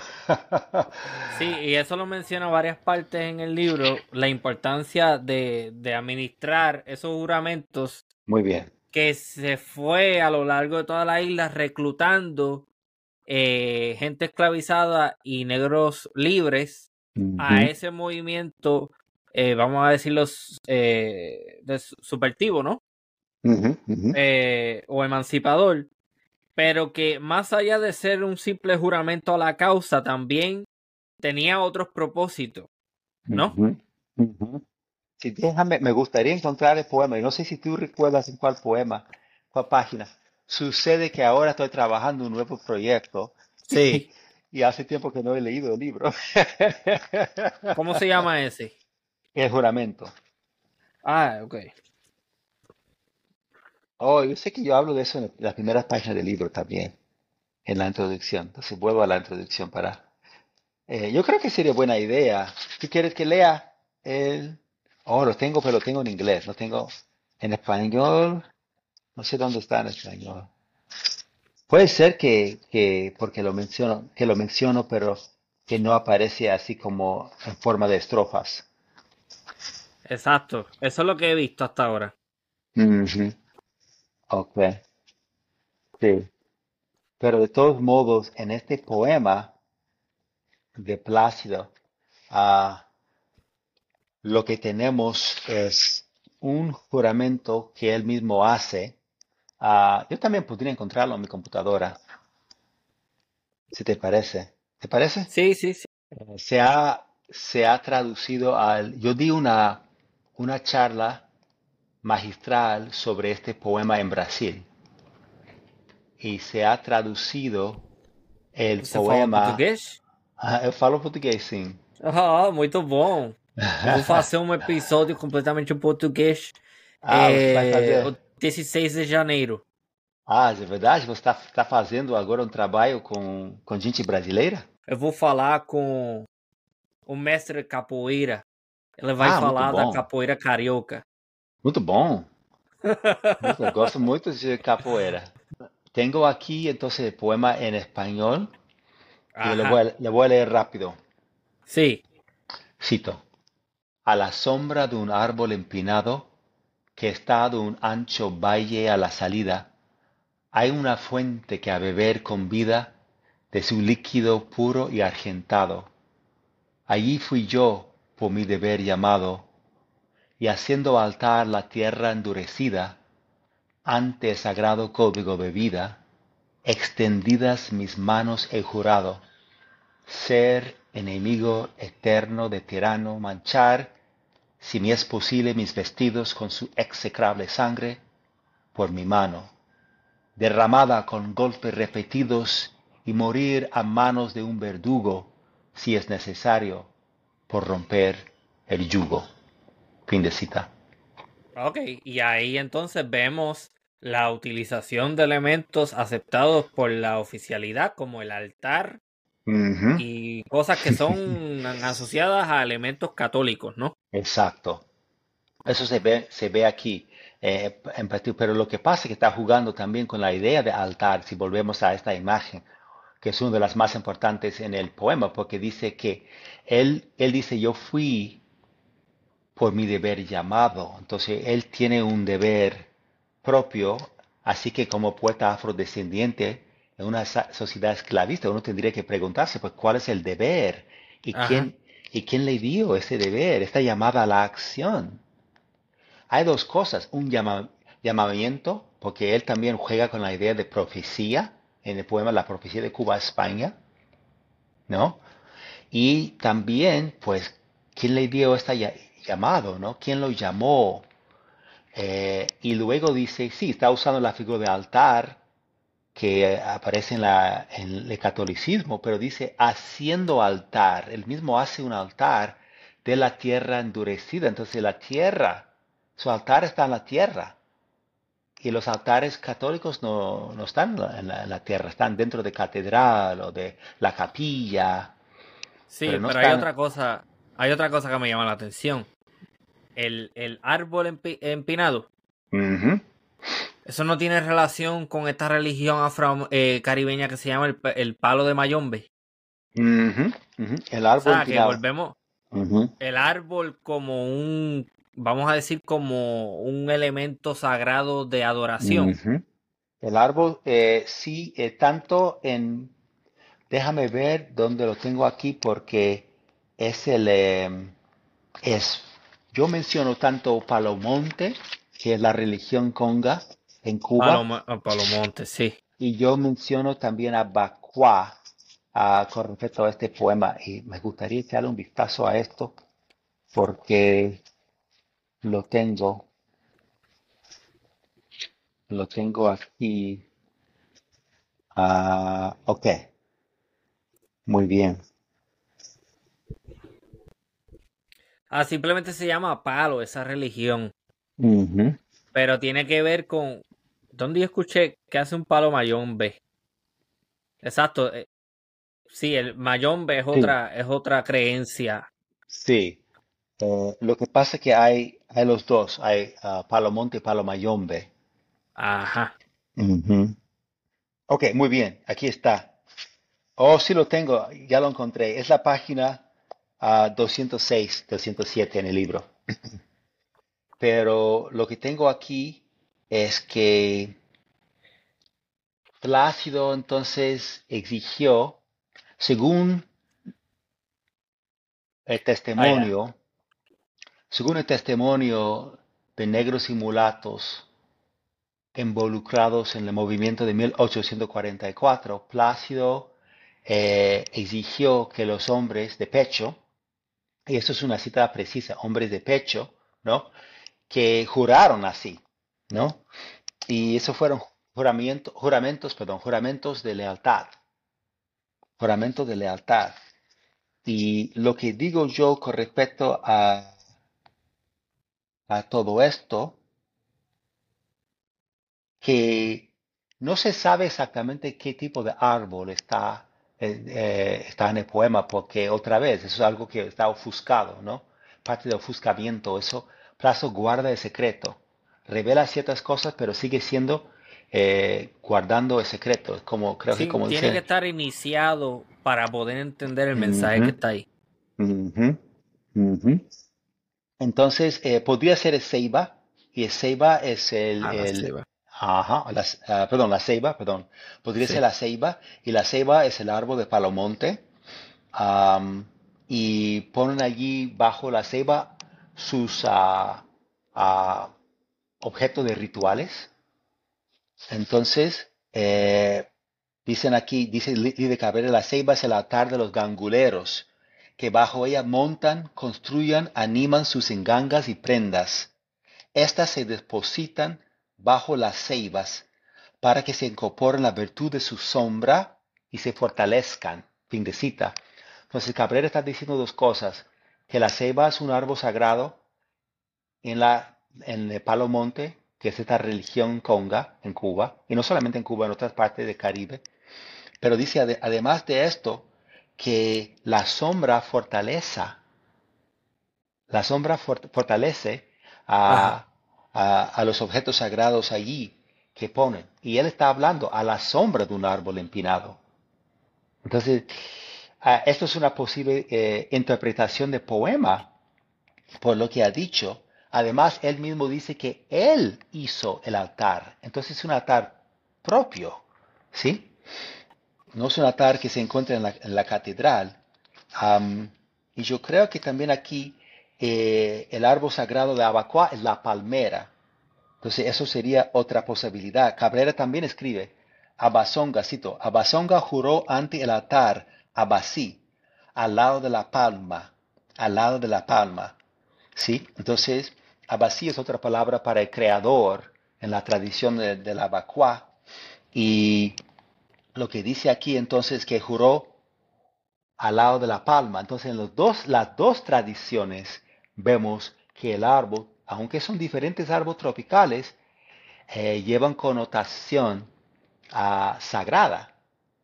Es que a veces digo a mis están jugando con nosotros, porque es ver el mundo desde la multiplicidad, no la universalidad. Es un texto pluriversal, transculturado. Podría ser un altar, Congo o un altar Abacua. Exactamente. Y a mí me llama mucho la atención, quizás esto se salga un poco del tema, pero está relacionado como quiera. Eh, la religión está del candomblé, que tiene unos, una, vamos a llamarle deidades que son similares a estas otras religiones, porque se habla de Changó, se habla de Yemayá, y que está presente en el Caribe, pero también está presente en Brasil, por ejemplo. Eh, a mí me interesaría aprender más sobre estas religiones africanas traídas a las Américas. Lauren uh, escribió sobre esta tradición candomblé en Brasil. Y él lo, trabaja. sí. Lauren Matori, un profesor en la Universidad de Duke. Pues el juramento, este poema, era, no es el mismo poema que estas personas juran, es simplemente un poema asociado a ese juramento real o esto era literalmente lo que, lo que juraban esas personas que se unían al movimiento? No creo que juraron el poema mismo. Lo que dice Francisco Calcaño, un abolicionista de Guinness, blanco de Guinness, es que ah, la poesía de Plazo corría de voz en voz, de boca en boca, ah, que se transmitía de forma oral en Cuba poemas como El juramento y Habaneros Libertad. Eso es lo que él mismo dice mucho después de 1844, porque él sí fue contemporáneo de Plácido, Francisco Calcaño, más joven que Plácido, pero fue, pero, eh, vivía durante la época de Plácido. según los, eh, los testimonios, los juramentos fueron diferentes dependiendo de la persona. Ok. Dependiendo de la persona a quien plazo estaba jurando, a quien administraba el juramento. Entonces, ah, una última cosa que me llama la atención y quiero puntualizar antes de entrar a la rebelión de 1844 es un poema que habla sobre la reina de España. Que oh. posteriormente los españoles lo utilizan como una evidencia obvia de, esa subversión. Que tiene que ver una, un esclavo se sienta en el trono, pero algo así, tiene una línea así. La profecía de Cuba-España. Y la profecía de Cuba-España. Sí, ese poema es, es, muy complejo, es un ejemplo de, neoclasicismo mezclado con romanticismo en el hispano-caribe, no solamente en Cuba. En este poema Plazo usa una serie de figuras neoclásicas, déjame ver, como Marte, Ajá. Como Marte, Dios, de la guerra romano. Sí, exacto, exacto. Y usa también, hace una referencia a Dios. Sí, sí, sí, el Dios de la guerra romano. no es Ares, estoy confundido ahora. Ah, no, Ares, Ares es el Dios de la guerra entre los griegos. Ah, sabe, sabemos que los eh, sabemos que los romanos tomaron muchos de los dioses griegos y los griegos tomaron muchos de los dioses africanos, los, dioses egipcios, que es importante. Hace referencia también a Dios supremo, de los romanos, Jove o Júpiter. Ah, tengo aquí también, voy a citar aquí entonces de este poema, porque espero que esto ayude también a los, televidentes a, entender. Dice, cito, calle el que tema, yo no temo y canto como las aras de supremo Jove, juró Asdruba rencor a los romanos, y les mostró de Marte la fiereza. Yo ante Dios de la gran naturaleza, odio eterno, he jurado a los tiranos. Fin de cita. Entonces otra vez Plaza está hablando en la, um, la primera persona, en el yo, eh, está, lleva a cabo un diálogo con el, eh, el, oyente, porque el oyente, el oyente, y no es arte por arte, el oyente no puede sentarse ahí y darle un aplauso a Placio, decir que, ah, me gusta tu poema, porque no es una fábula ah, o, una sátira para hacerte reír. La idea es provocar sentimiento, es incitar la rebelión. Entonces dice, tú tienes miedo, cállate, calla ese miedo, yo no temo y canto. Y luego habla de su Dios eh, supremo de los romanos y dice, cuando se hace la mención a Asdrúbal, está hablando de esta ciudad, eh, estado africano, Cartago. Y Cartago, bajo Aníbal, o Hannibal en inglés, hizo frente a los romanos. Y entonces cuando murió Aníbal, Asdrúbal uh, juró rencor a los romanos. ¿Por qué? Porque quiso vengarse de Aníbal y de los cartagineses. Y entonces luego lo interesante es que toman el dios de la guerra de los romanos y dice, jurando a su dios, te vamos a matar. Jurando a su dios, te vamos a matar. Y luego él mismo, Plácido, como voz poética, sujeto poético, repite hacer lo que, lo que hace también en el poema de juramento, de 1840. No sabemos cuándo salió la profecía de Cuba a España, pero fue antes de 1844, ¿no? De la, de la sublevación y el movimiento. Dice, yo ante el Dios de la gran naturaleza, obvio, eterno y jurado a los tiranos. Entonces, otra vez, ese es el juramento. Es un juramento, en otros poemas es un juramento de homicida, porque dice que va a matar a, a tirano. Dice y morir, y, dice luego, es también suicida, porque dice derramada con golpes repetidos y morir a las manos de un verdugo, si es necesario por romper el yugo. Y es exactamente lo que le pasó a Gabriel de la Concepción Valdés. Murió a manos de un verdugo. Ok, o sea que tenemos, tenemos dos poemas, vamos a decir, mitad del siglo XIX, dos poetas cubanos afrodescendientes de alguna manera promoviendo una insurrección, una insurrección en contra del Estado colonial español en Cuba. Y, y eso, vamos a decir que concluye, o no concluye porque continúa hasta la, hasta la eventual eh, abolición de la esclavitud en Cuba en 1880, pero una de sus conclusiones es la rebelión de 1844. ¿Cómo llegamos ahí y qué pasa? ¿Cómo llegamos a 1844? Pues yo diría con 1844 llegamos allí, llegamos allí principalmente porque en Cuba ya por más de una década había sido una serie de sublevaciones. Y parece que a partir de 1830 más o menos se ponen cada vez más frecuentes y peligrosas pero yo no he visto evidencia, antes de 1844, yo no he visto evidencias de, bueno, menos 1812. Debo decir que en 1812, Cuba es muy complicada porque por la historia de sus rebeliones. Eh, en 1812, debo decir, que vemos básicamente lo que se puede como decir un presidente histórico a 1844. ¿Qué quiero decir con esto? En este año José Antonio Aponte sublevó a, contra el Estado colonial y la sublevación, eh, bueno, sí que arrasó, pero cundió a lo largo de la isla y involucró tanto a negros libres como negros esclavizados. Y eso era, como dije anteriormente, el miedo mayor del Estado colonial era básicamente temerle a Toussaint Louverture, tener un Toussaint Louverture cubano. Es decir, un negro libre, un hombre letrado, con un buen decir, ¿no? Que también conocía la cultura africana y sabía cómo comunicarse con los africanos y incitarlos a la rebelión.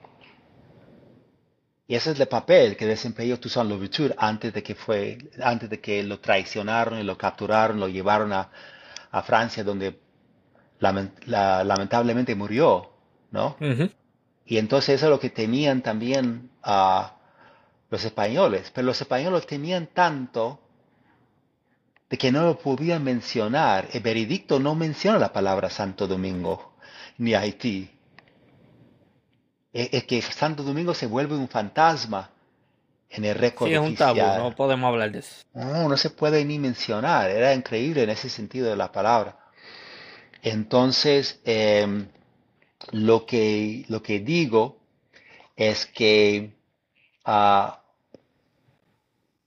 no se sabe exactamente, o yo por lo menos no sé la, el año, pero hubo diferentes eh, actores para hablar del movimiento 1844 ah, y agentes. Tenemos los británicos. Los británicos ya habían empezado el proceso de ponerle fin al tráfico negrero. Según el historiador Robert Paquette, no fue tanto por eh, humanitarismo, pero porque querían prestar más atención. Ya se había enriquecido Inglaterra y querían prestar más atención a los recursos naturales. Entonces tenían que tener otro tipo de sociedades eh, africanas para poder aprovechar de esos y otra forma de mano de obra para poder aprovechar de esos recursos naturales. Eso es lo que es el argumento de Robert Paquette en Sugar is Made with Blood. Entonces, eh, habían empezado el proceso de,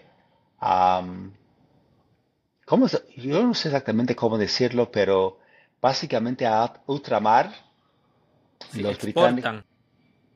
Es que, no, es que, es que tenían como una serie de buques antiesclavistas y, y todo esto ah, para ponerle fin al tráfico negrero. Entonces, en otras palabras, los británicos se involucraron hasta cierto punto y, los blancos criollos también se involucraron como Domingo de Monte porque querían ponerle final a tráfico negrero. Tráfico. Ok, ya estoy entendiendo. Me estás diciendo entonces que los británicos empezaron a utilizar como unos, unos escuadrones para interrumpir ese tráfico y liberar a, Ok. Sí, y liberaron a ciertos africanos. Eh, eh, sí. Ah, entonces, y tenemos eso y teníamos también en Cuba ya entre los afrodescendientes desde 1812 ya un sentimiento antiesclavista muy fuerte. Mataron a Ponte. Sí, mataron a Ponte por unas razones parecidas a, a, las cuales mataron a Plácido. Entonces, pero Plácido no fue hombre militar como Aponte. Entonces, ah, lo que tenemos, tenemos los diferentes factores. Manzano y Plácido se pusieron en, contacto, se conocieron a partir de 1839 más o menos, alrededor de este año, y se ponen a, se conocen, hablan de las dificultades de ser hombre negro en la isla, hablan de la esclavitud, seguro, eso no lo sé a ciencia cierta, pero Manzano debería haberle dicho a Plazo, mira, están publicando mi, libro, o, publicaron mi libro en 1840 en, Inglaterra en inglés, y en ese mismo año, la poesía de Gabriel de la Concepción Valdés de Plácido eh, se estaba comentando en España por un poeta ah, ah, romántico, Jacinto Salas y Quiroga. Entonces se conoce más o menos a partir de 1839 en 1840 los dos publican su obra en Europa. Y, obra, obra antiesclavista. La autobiografía de Manzano, donde, donde, que termina con la, fuga de Manzano a, a, La sí, de Matanzas a La Habana. De Matanzas a La Habana. Y, hace, y, Salas y Quiroga creo que hace, hace mención de la profecía de Cuba a España. El poema que, de, de cual me mencionaste. Entonces, sus conversaciones, aunque Manzano lo negó después, sus conversaciones tenían que ser de índole política, porque en este momento, ese, ese año 1840 representa realmente el auge de su carrera literaria. Y entonces no sabemos cuáles son los textos inéditos que produjeron, pero en el careo esta interrogación donde tanto Manzano como Plácido están presentes, em, preguntan a, Plácido, preguntan a Manzano sobre un poema que, debería, que, supuestamente escribió a instancia de Luis Guigó o el haitiano, ¿no? El haitiano rebelde, o Domingo Belmonte, el blanco criollo reformista. Entonces el libro termina con este careo, esta interrogación. Esos amigos de, amigos de entonces se vuelvan, eh, bueno, no sé, enemigos o no sé cómo. Pero me, me interesa, me interesa esa dinámica de cómo esta gente que a pesar, exacto, cómo es que tienen motivaciones diferentes, pero se unen, porque Del Monte quiere detener el tráfico negrero, pero no necesariamente eh, quiere, la emancipación de los negros ni quiere que se termine la esclavitud. Pero como me, eh, me, parece bien interesante como toda esta gente de alguna forma termina conspirando y trabajando para unos propósitos en común, a pesar de no necesariamente tener las mismas creencias. Es muy eh, bueno, pero nosotros sabemos que la historia es un desorden, como dicen los mexicanos, es una desmadre. Eh, son los historiadores, yo aprendí español en la Ciudad de México. Ah, son los español, son los historiadores, perdón, son los historiadores que ponen orden en el caos ah, y crean cronologías y todo esto. Y necesitamos ese tipo de discurso para tratar de entender el pasado, pero eso fue realmente, hay cosas sobre este movimiento que todavía no se saben, porque hay eh, archivos en Londres que no han estudiado lo suficiente.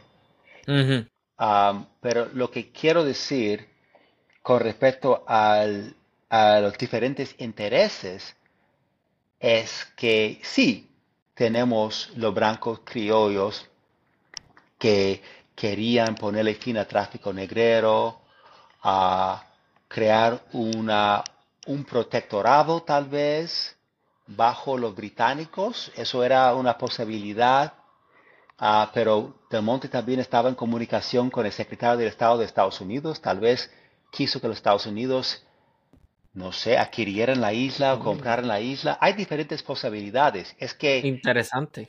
Lo que está claro, porque yo, no, yo no, he, no he estudiado las cartas, yo las tengo, pero no he estudiado las cartas entre, entre el secretario de Estado de los Estados Unidos, Everett, y Domingo del Monte, porque eso quedaba fuera de mi, de mi enfoque. Ya tenía las manos llenas con el trabajo de Manzano y Plazo, pero eso es algo que alguien puede hacer si, no se ha hecho todavía. Y, y teníamos también entre los afrodescendientes, entre los negros y mulatos, también eh, conflictos, em, tensiones, uh, Plazo dice que algunos de los negros querían acabar con todos los que no eran negros. Y a lo largo de las interrogaciones que yo he podido yo eh, yo he visto, Plazo no critica a los demás, eh, o Plazo no, no acusa a los demás conspiradores afrodescendientes, menos uno, que fue un conspirador negro y dice que él sí quería matar a todos que no eran negros. Y a lo mejor lo decía porque él técnicamente no era negro en esa sociedad en ese aquel entonces. no sé. y tenemos también uh, lo de Manzano. Manzano, yo dije antes de que los dos admitieron que tenía una, que se habían entablado una amistad, que, eran amigos. Ah, que conocían el trabajo el uno del otro, que se conocieron en una pelea de gallos, pero también ah, los dos admitieron que habían estado presentes en una reunión conspirativa dirigida por Luis Quigo donde se tomó un juramento. Donde se tomó un juramento. Entonces parece que el juramento de Plácido, que parece que Plácido fue prosélito antes de convertirse en líder, en conspirador, en reclutador. Mm. Para el Estado colonial él fue de mal en peor, porque fue de prosélito en reclutador.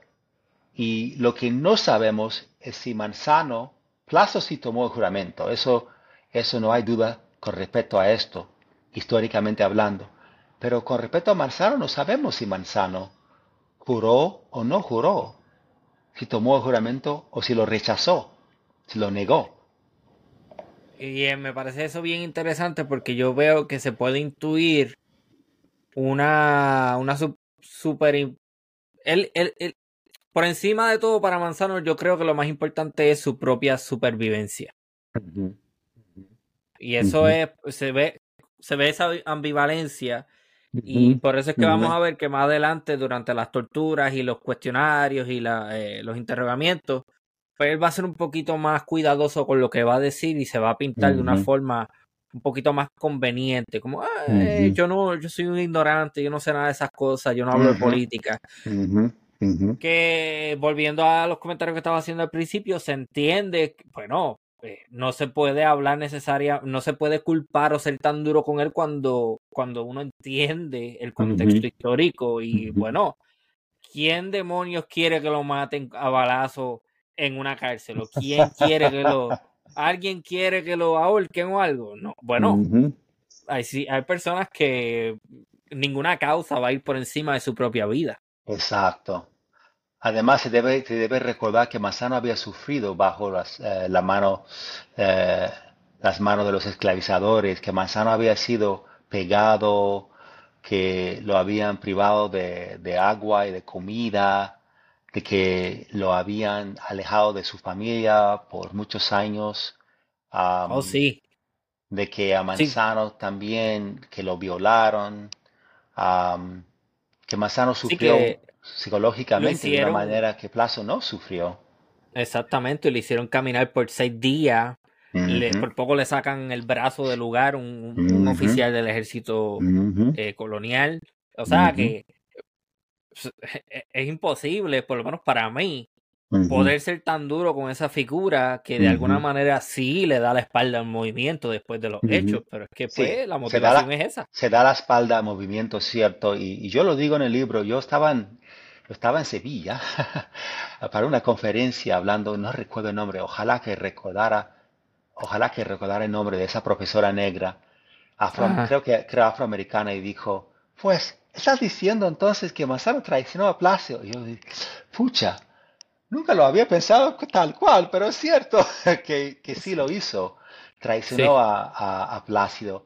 La otra cosa que con Manzano yo creo que hay que tener en cuenta, sí, era su propia ah, sobrevivencia que tenía en mente. Su madre le había encargado de su familia. Y yo creo que el tema del el hecho de ser hombre también está presente, para mí por lo menos como hombre negro, está presente. Porque su madre dijo, mira, tu padre ha muerto, tú ahora vas a ser el padre de tus hermanos.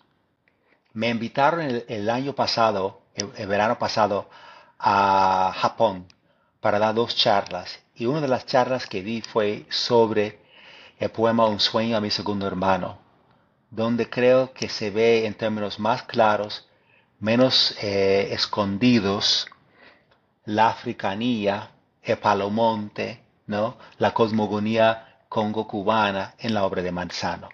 ¿Y qué pretende hacer en el poema?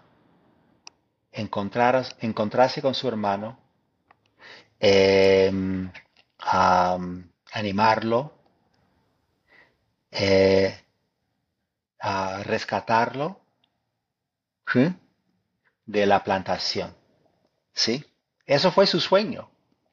Eso y, en otro momento él, dijo a él dice a Del Monte en otro momento que lo que quería hacer era escribir una novela propiamente cubana.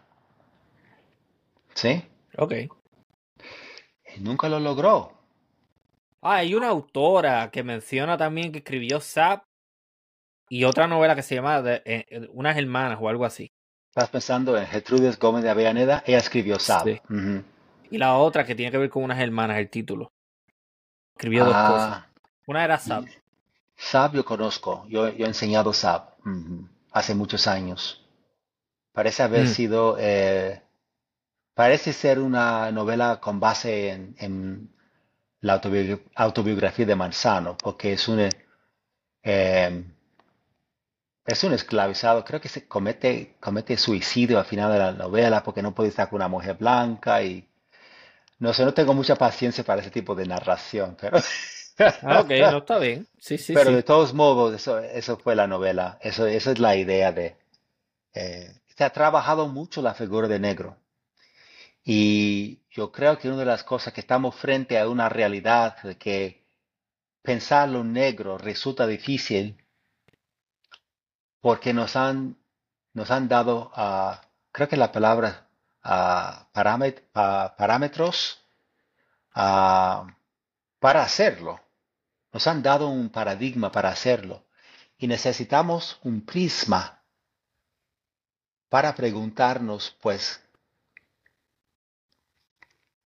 ¿cuál representación sería la más fiel? Y lo que yo quise hacer con el libro era no simplemente hablar de representaciones hechas por los por afrodescendientes o decir que resistieron el racismo, pero preguntarme, pues, ¿cuáles son los conocimientos africanos o afrocaribeños tras esta resistencia? Porque es el conocimiento, otra vez volviendo al tema de Alimun, de nombre que me dio mi padre, que descanse en paz, Mohammed, mi padre, Mahoma, ¿no? ¿Cuáles son los conocimientos tras eh, esas prácticas de los afrodescendientes? No solamente de los, de los, de los afrocubanos, pero de los puertorriqueños, de los dominicanos. ¿Cuáles son los conocimientos y qué podemos hacer con ellos? ¿no? ¿Cómo podemos usarlos en la vida de hoy en día? Entonces eso fue realmente emotivo de escribir el libro. Ah, interesante. ¿Dónde se puede conseguir? Se puede conseguir eh, con la University Press of Mississippi en su página web y también se puede, eh, se puede encontrar o conseguir también con Amazon.com, pero muchos sitios, muchos, muchos sitios. Aquí está. Aquí lo tienen. Ahí lo tienen. Entonces, eh, me gustaría que hables un poco sobre el fusilamiento de Plácido, Mm, mm, porque me hace pensar en una figura haitiana que se llamaba Oye, que fue mm, una figura que encabezó una rebelión en el norte de Haití y mm, que fue, eh, no fue fusilado en el sentido de que no le dispararon con armas, lo mataron con algo que se llamaba la rueda. Eh, no recuerdo bien qué era, pero era un, era, era tortura básicamente, te, te iban desmembrando poco a poco. Así fue como mataron a ese hombre. Eh, Pero mm, me, me hizo, me hizo pensar los paralelismos, eh, porque eh, sí, Plácido fue como que uno de los cabecillas y un líder y tenía una influencia bastante grande en, en la población afrodescendiente en, en Cuba. Eh, pero ese fusilamiento, como fue descrito, por ejemplo, por el, el embajador estadounidense en la isla de Cuba, por ejemplo, me llamó mucho la atención. Ok, ok, muy bien. Eh, tengo aquí Eh, no, no, no, eso es inglés. Eh, bueno, yo lo voy a hablar más que nada porque lo que tengo aquí principalmente está en inglés, en el epílogo del libro. Todo está en inglés. Eso lo hice tanto en la introducción como en la conclusión. Am, pero de todos modos, sí fue Tim Rodney am, que presenció ah, la, ah, la ejecución de justicia, como, como lo, lo llamaban. Y dice que Plazo se, se mantenía como hombre, estoy traduciendo del inglés ahora, y murió como hombre, ¿no? De que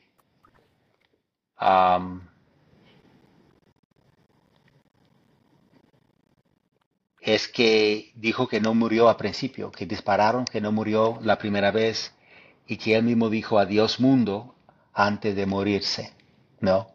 Am, Plazo no hubiera sido una figura. Yo no sé si hay, por ejemplo, y se me ocurre en el momento, en ahora mismo, yo no sé si hay algún récord, ¿no? Sobre esto en ah, el Departamento del Estado, Estados Unidos. Sería interesante si alguien quisiera estudiar esto. Pero Estados Unidos no estaba a favor del proyecto de Plácido porque era un proyecto antihegemónico. Ah, no, Era un claro, proyecto sí. antiesclavista. Entonces Rodney no tenía motivo de, de pintar a Plazo como héroe, como hombre, porque la idea era que el hombre es blanco, Si el hombre es un ser racional, el hombre es un ser capaz, racional en el sentido de que puede proponer algo y llevarlo a cabo, cumplirlo. Y el tráfico negrero causó tanto desastre en África de que cayeron estados completos, desaparecieron del mapa y de la historia de la memoria. Entonces se veía el africano como incapaz. Aunque no era incapaz, era más bien que el tráfico negro había causado una serie de circunstancias que hacían posible la vida. Entonces un descendiente de esclavos como Plácido eh, no, no había motivo para representarlo como hombre. ¿sí? Y también en Silence in the Past, eso también habla Michel Trujillo, que había un discurso sobre quién es el hombre y qué es, qué es ser hombre. Entonces, eso, esto me llama la atención, pero lo que me, me gustaba aún más de esto era que el Estado colonial, eh, la reina, la reina Isabel II, que, quien que criticó en su poema La profecía de Cuba a España cuando dice que tú eres un esclavo sobre el trono, mas nunca un rey. Eso lo dice sobre Isabel II. Eh, que ella decidió que tenían que ponerle fin al movimiento y no, no solamente a pasarlo por las armas, a Plácido, pero prohibir, prohibieron eh, la mención de su nombre y la circulación de su poesía. Mm. Sí, sí, sí, sí.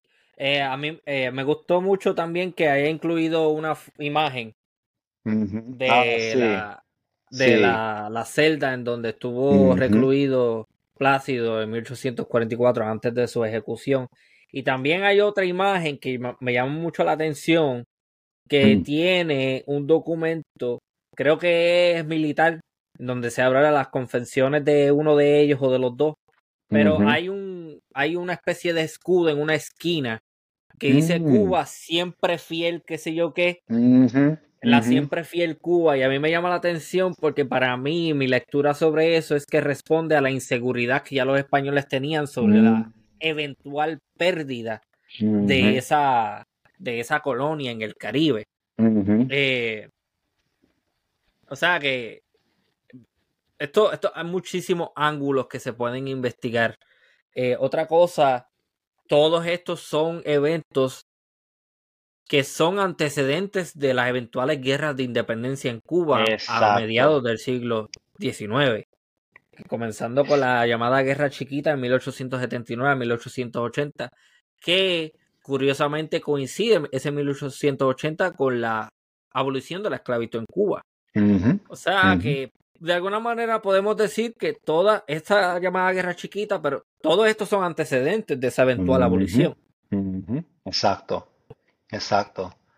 Si se cree en la profecía tal cual, se puede decir que Plazo profetizó la abolición de la esclavitud en Cuba, que lo profetizó en la profecía de Cuba a España, porque Cuba en este momento, Cuba es Cartago, la ciudad-estado africano, eh, o la ciudad-estado africana frente a, creo que sería ciudad-estado africano, frente a Imperio Romano.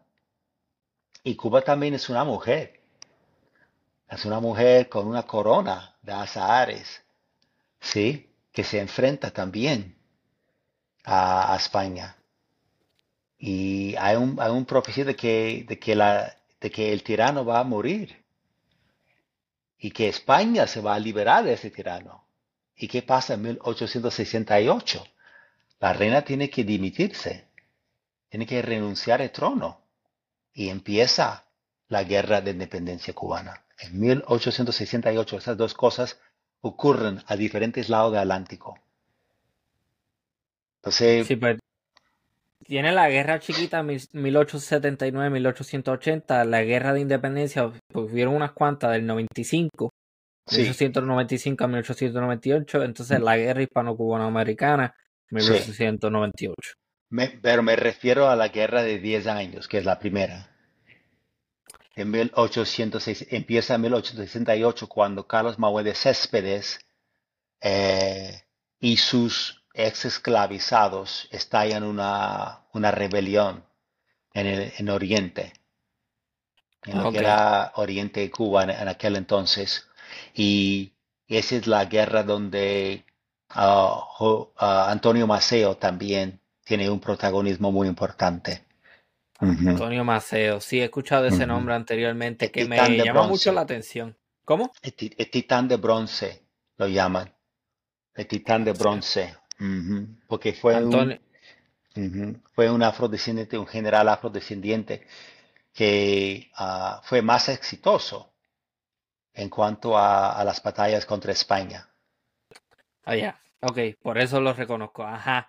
Eh, yo le he hecho esta pregunta a varias personas.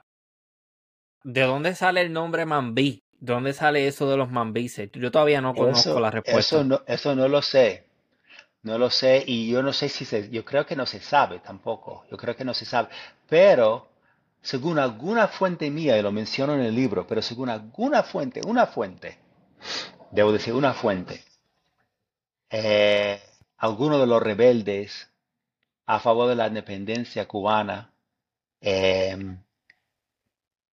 ah, recitaban la poesía de Plácido en la, en la, la guerra de independencia, una de las guerras de independencia. Eso me llamó mucho la atención. Yo no sé cuál es la fuente para eso, pero una de mis, yo no sé cuál es la fuente pa- de mi fuente, pero yo lo menciono en el libro. Ajá. Sí. Que está, eh, o sea, que él muere, pero la escritura y el legado Mm. y todo eso sigue. O Sigue. sea, que no, no, fusilamiento no, no significó el final de eso para eh, la tristeza de, de los españoles en, en Cuba. Que, pues, yo he estado peleando un poquito con, con ciertas figuras que, que hablan de, de que las Américas jamás hubo un colonialismo y que todo era, todo era... Eh, esa gente a mí no tengo mucha paciencia con ellos. Y hay muchos de ellos en España que todavía están con ese viaje, como decimos en Puerto Rico, hablando de que no había un colonialismo, de que los españoles solamente trajeron, trajeron civilización y que, Wow. y sí, sí, y yo como que diablo, o sea, hay personas, hay españoles hoy en día que tú los escuchas hablar y tú dices, diablo, tú, tú- es como si yo estuviera escuchando un cronista del siglo XVI, o sea, que en 400 años no ha cambiado nada. Wow. Wow. Sí, como decimos No en Puerto sabía. Rico, está. Apologista, ah, está cabro. Apologista por, la, por el colonialismo. Sí, sí, no, una cosa increíble. Eh, porque yo entiendo la- lo que es la colonia negra. O sea, no, la colonia negra no. La leyenda negra, yo la entiendo. Pero, pero querer reemplazar eso con la llamada leyenda rosa de decir todo era No. bonito y, to- y aquí no mataban a nadie, aquí no reprimían a nadie, aquí no torturaban a nadie y todo era para el beneficio. Eh, cálmense, cálmense, muchachitos, que las cosas tampoco fueron así. Eh, estaba. Sí, sí, yo he tenido va- varias peleitas con algunos de ellos. Wow, wow. Yo no sabía que eso era todavía una, un punto de vista. Pues sí, lo Eh, es, y lo es, y bastante fuerte que, wow, bastante wow. fuerte. Yo llegué a leer un trabajo sobre la guerra hispanoamericana de una fuente dudosa. No era un libro de historia propiamente, era lo que se llama una historia novelada. Mm, Y cuando uno lee ese libro, eso es un, eso es un trabajo de propaganda ultra derecha. Porque mm, yo recuerdo vivamente, creo me acuerdo hasta la página, creo que la página 95, en donde el tipo dice, ah, eh, algo así, estoy parafraseando.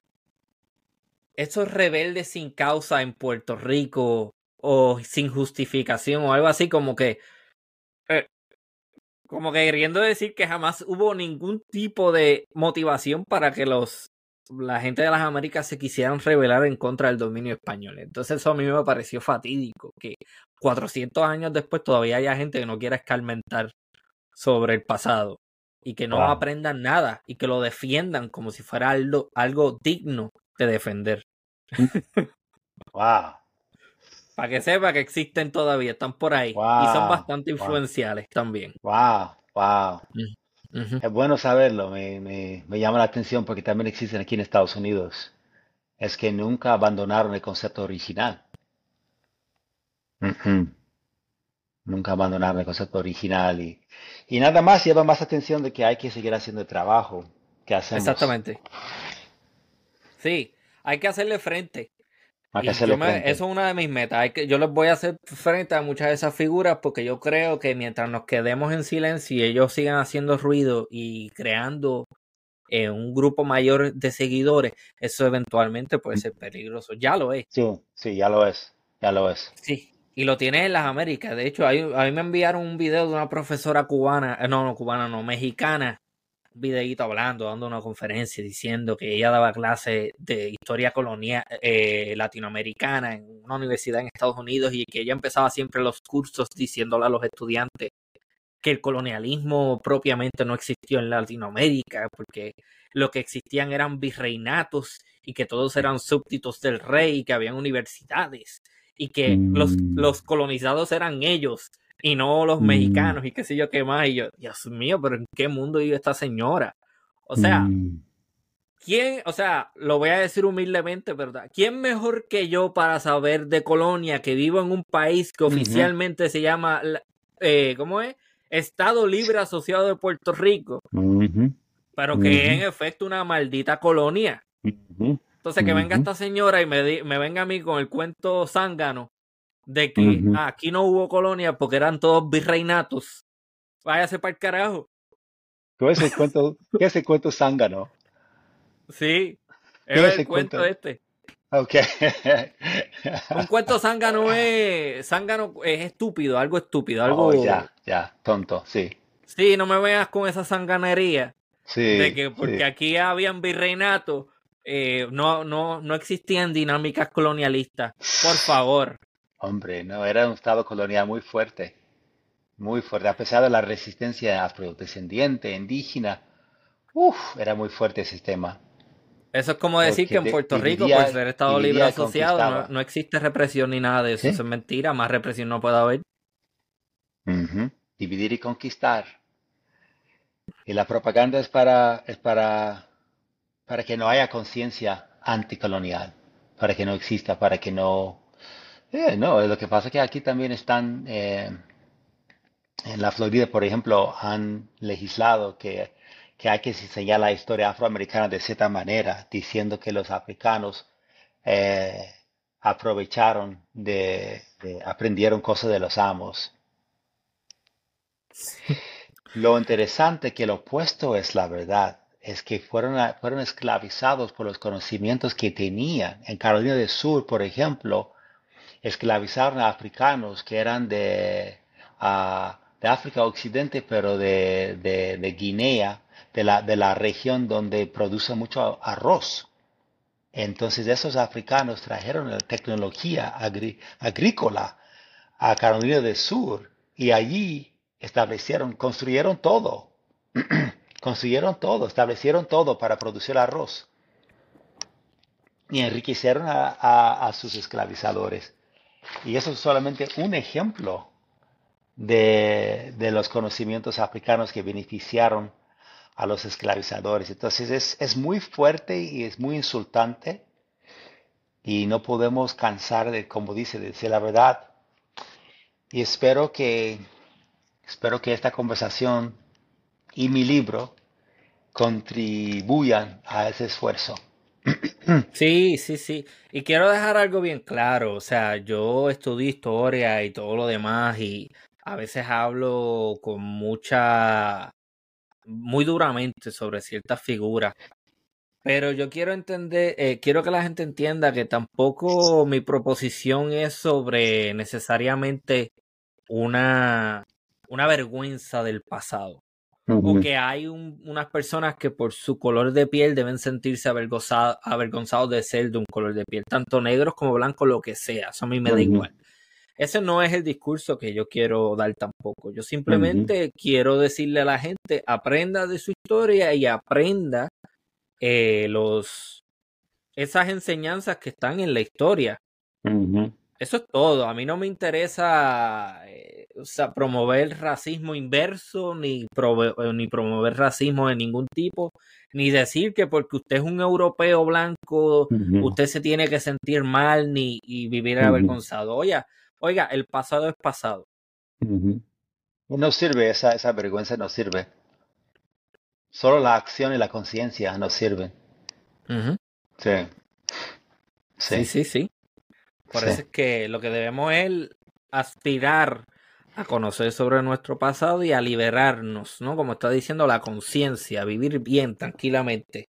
Eh, me parece sumamente inmaduro ese movimiento de, de, querer caracterizar el pasado por, por una benevolencia que realmente no existió.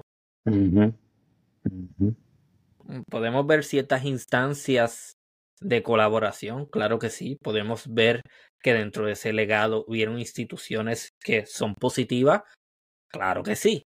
Pero caracterizarlo todo como bueno o malo me parece sumamente simplista, inmaduro y sumamente dañino. Bueno, ¿cuáles son los próximos proyectos del Dr. Petway?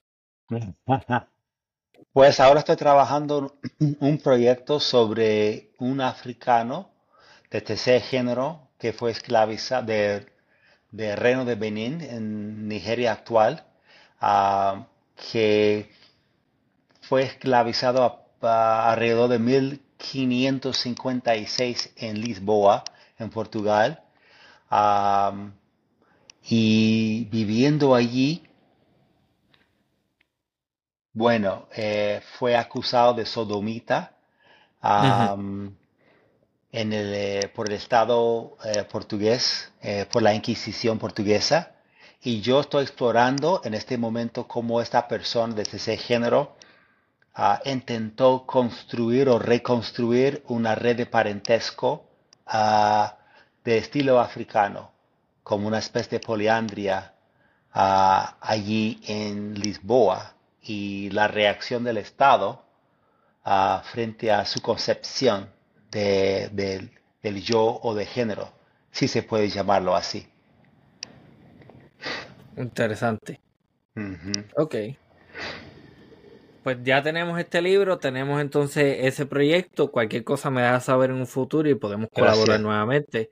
Gracias. Eh, yo creo que el señor Mohamed Petway estaría muy contento que en efecto el nene le salió estudioso.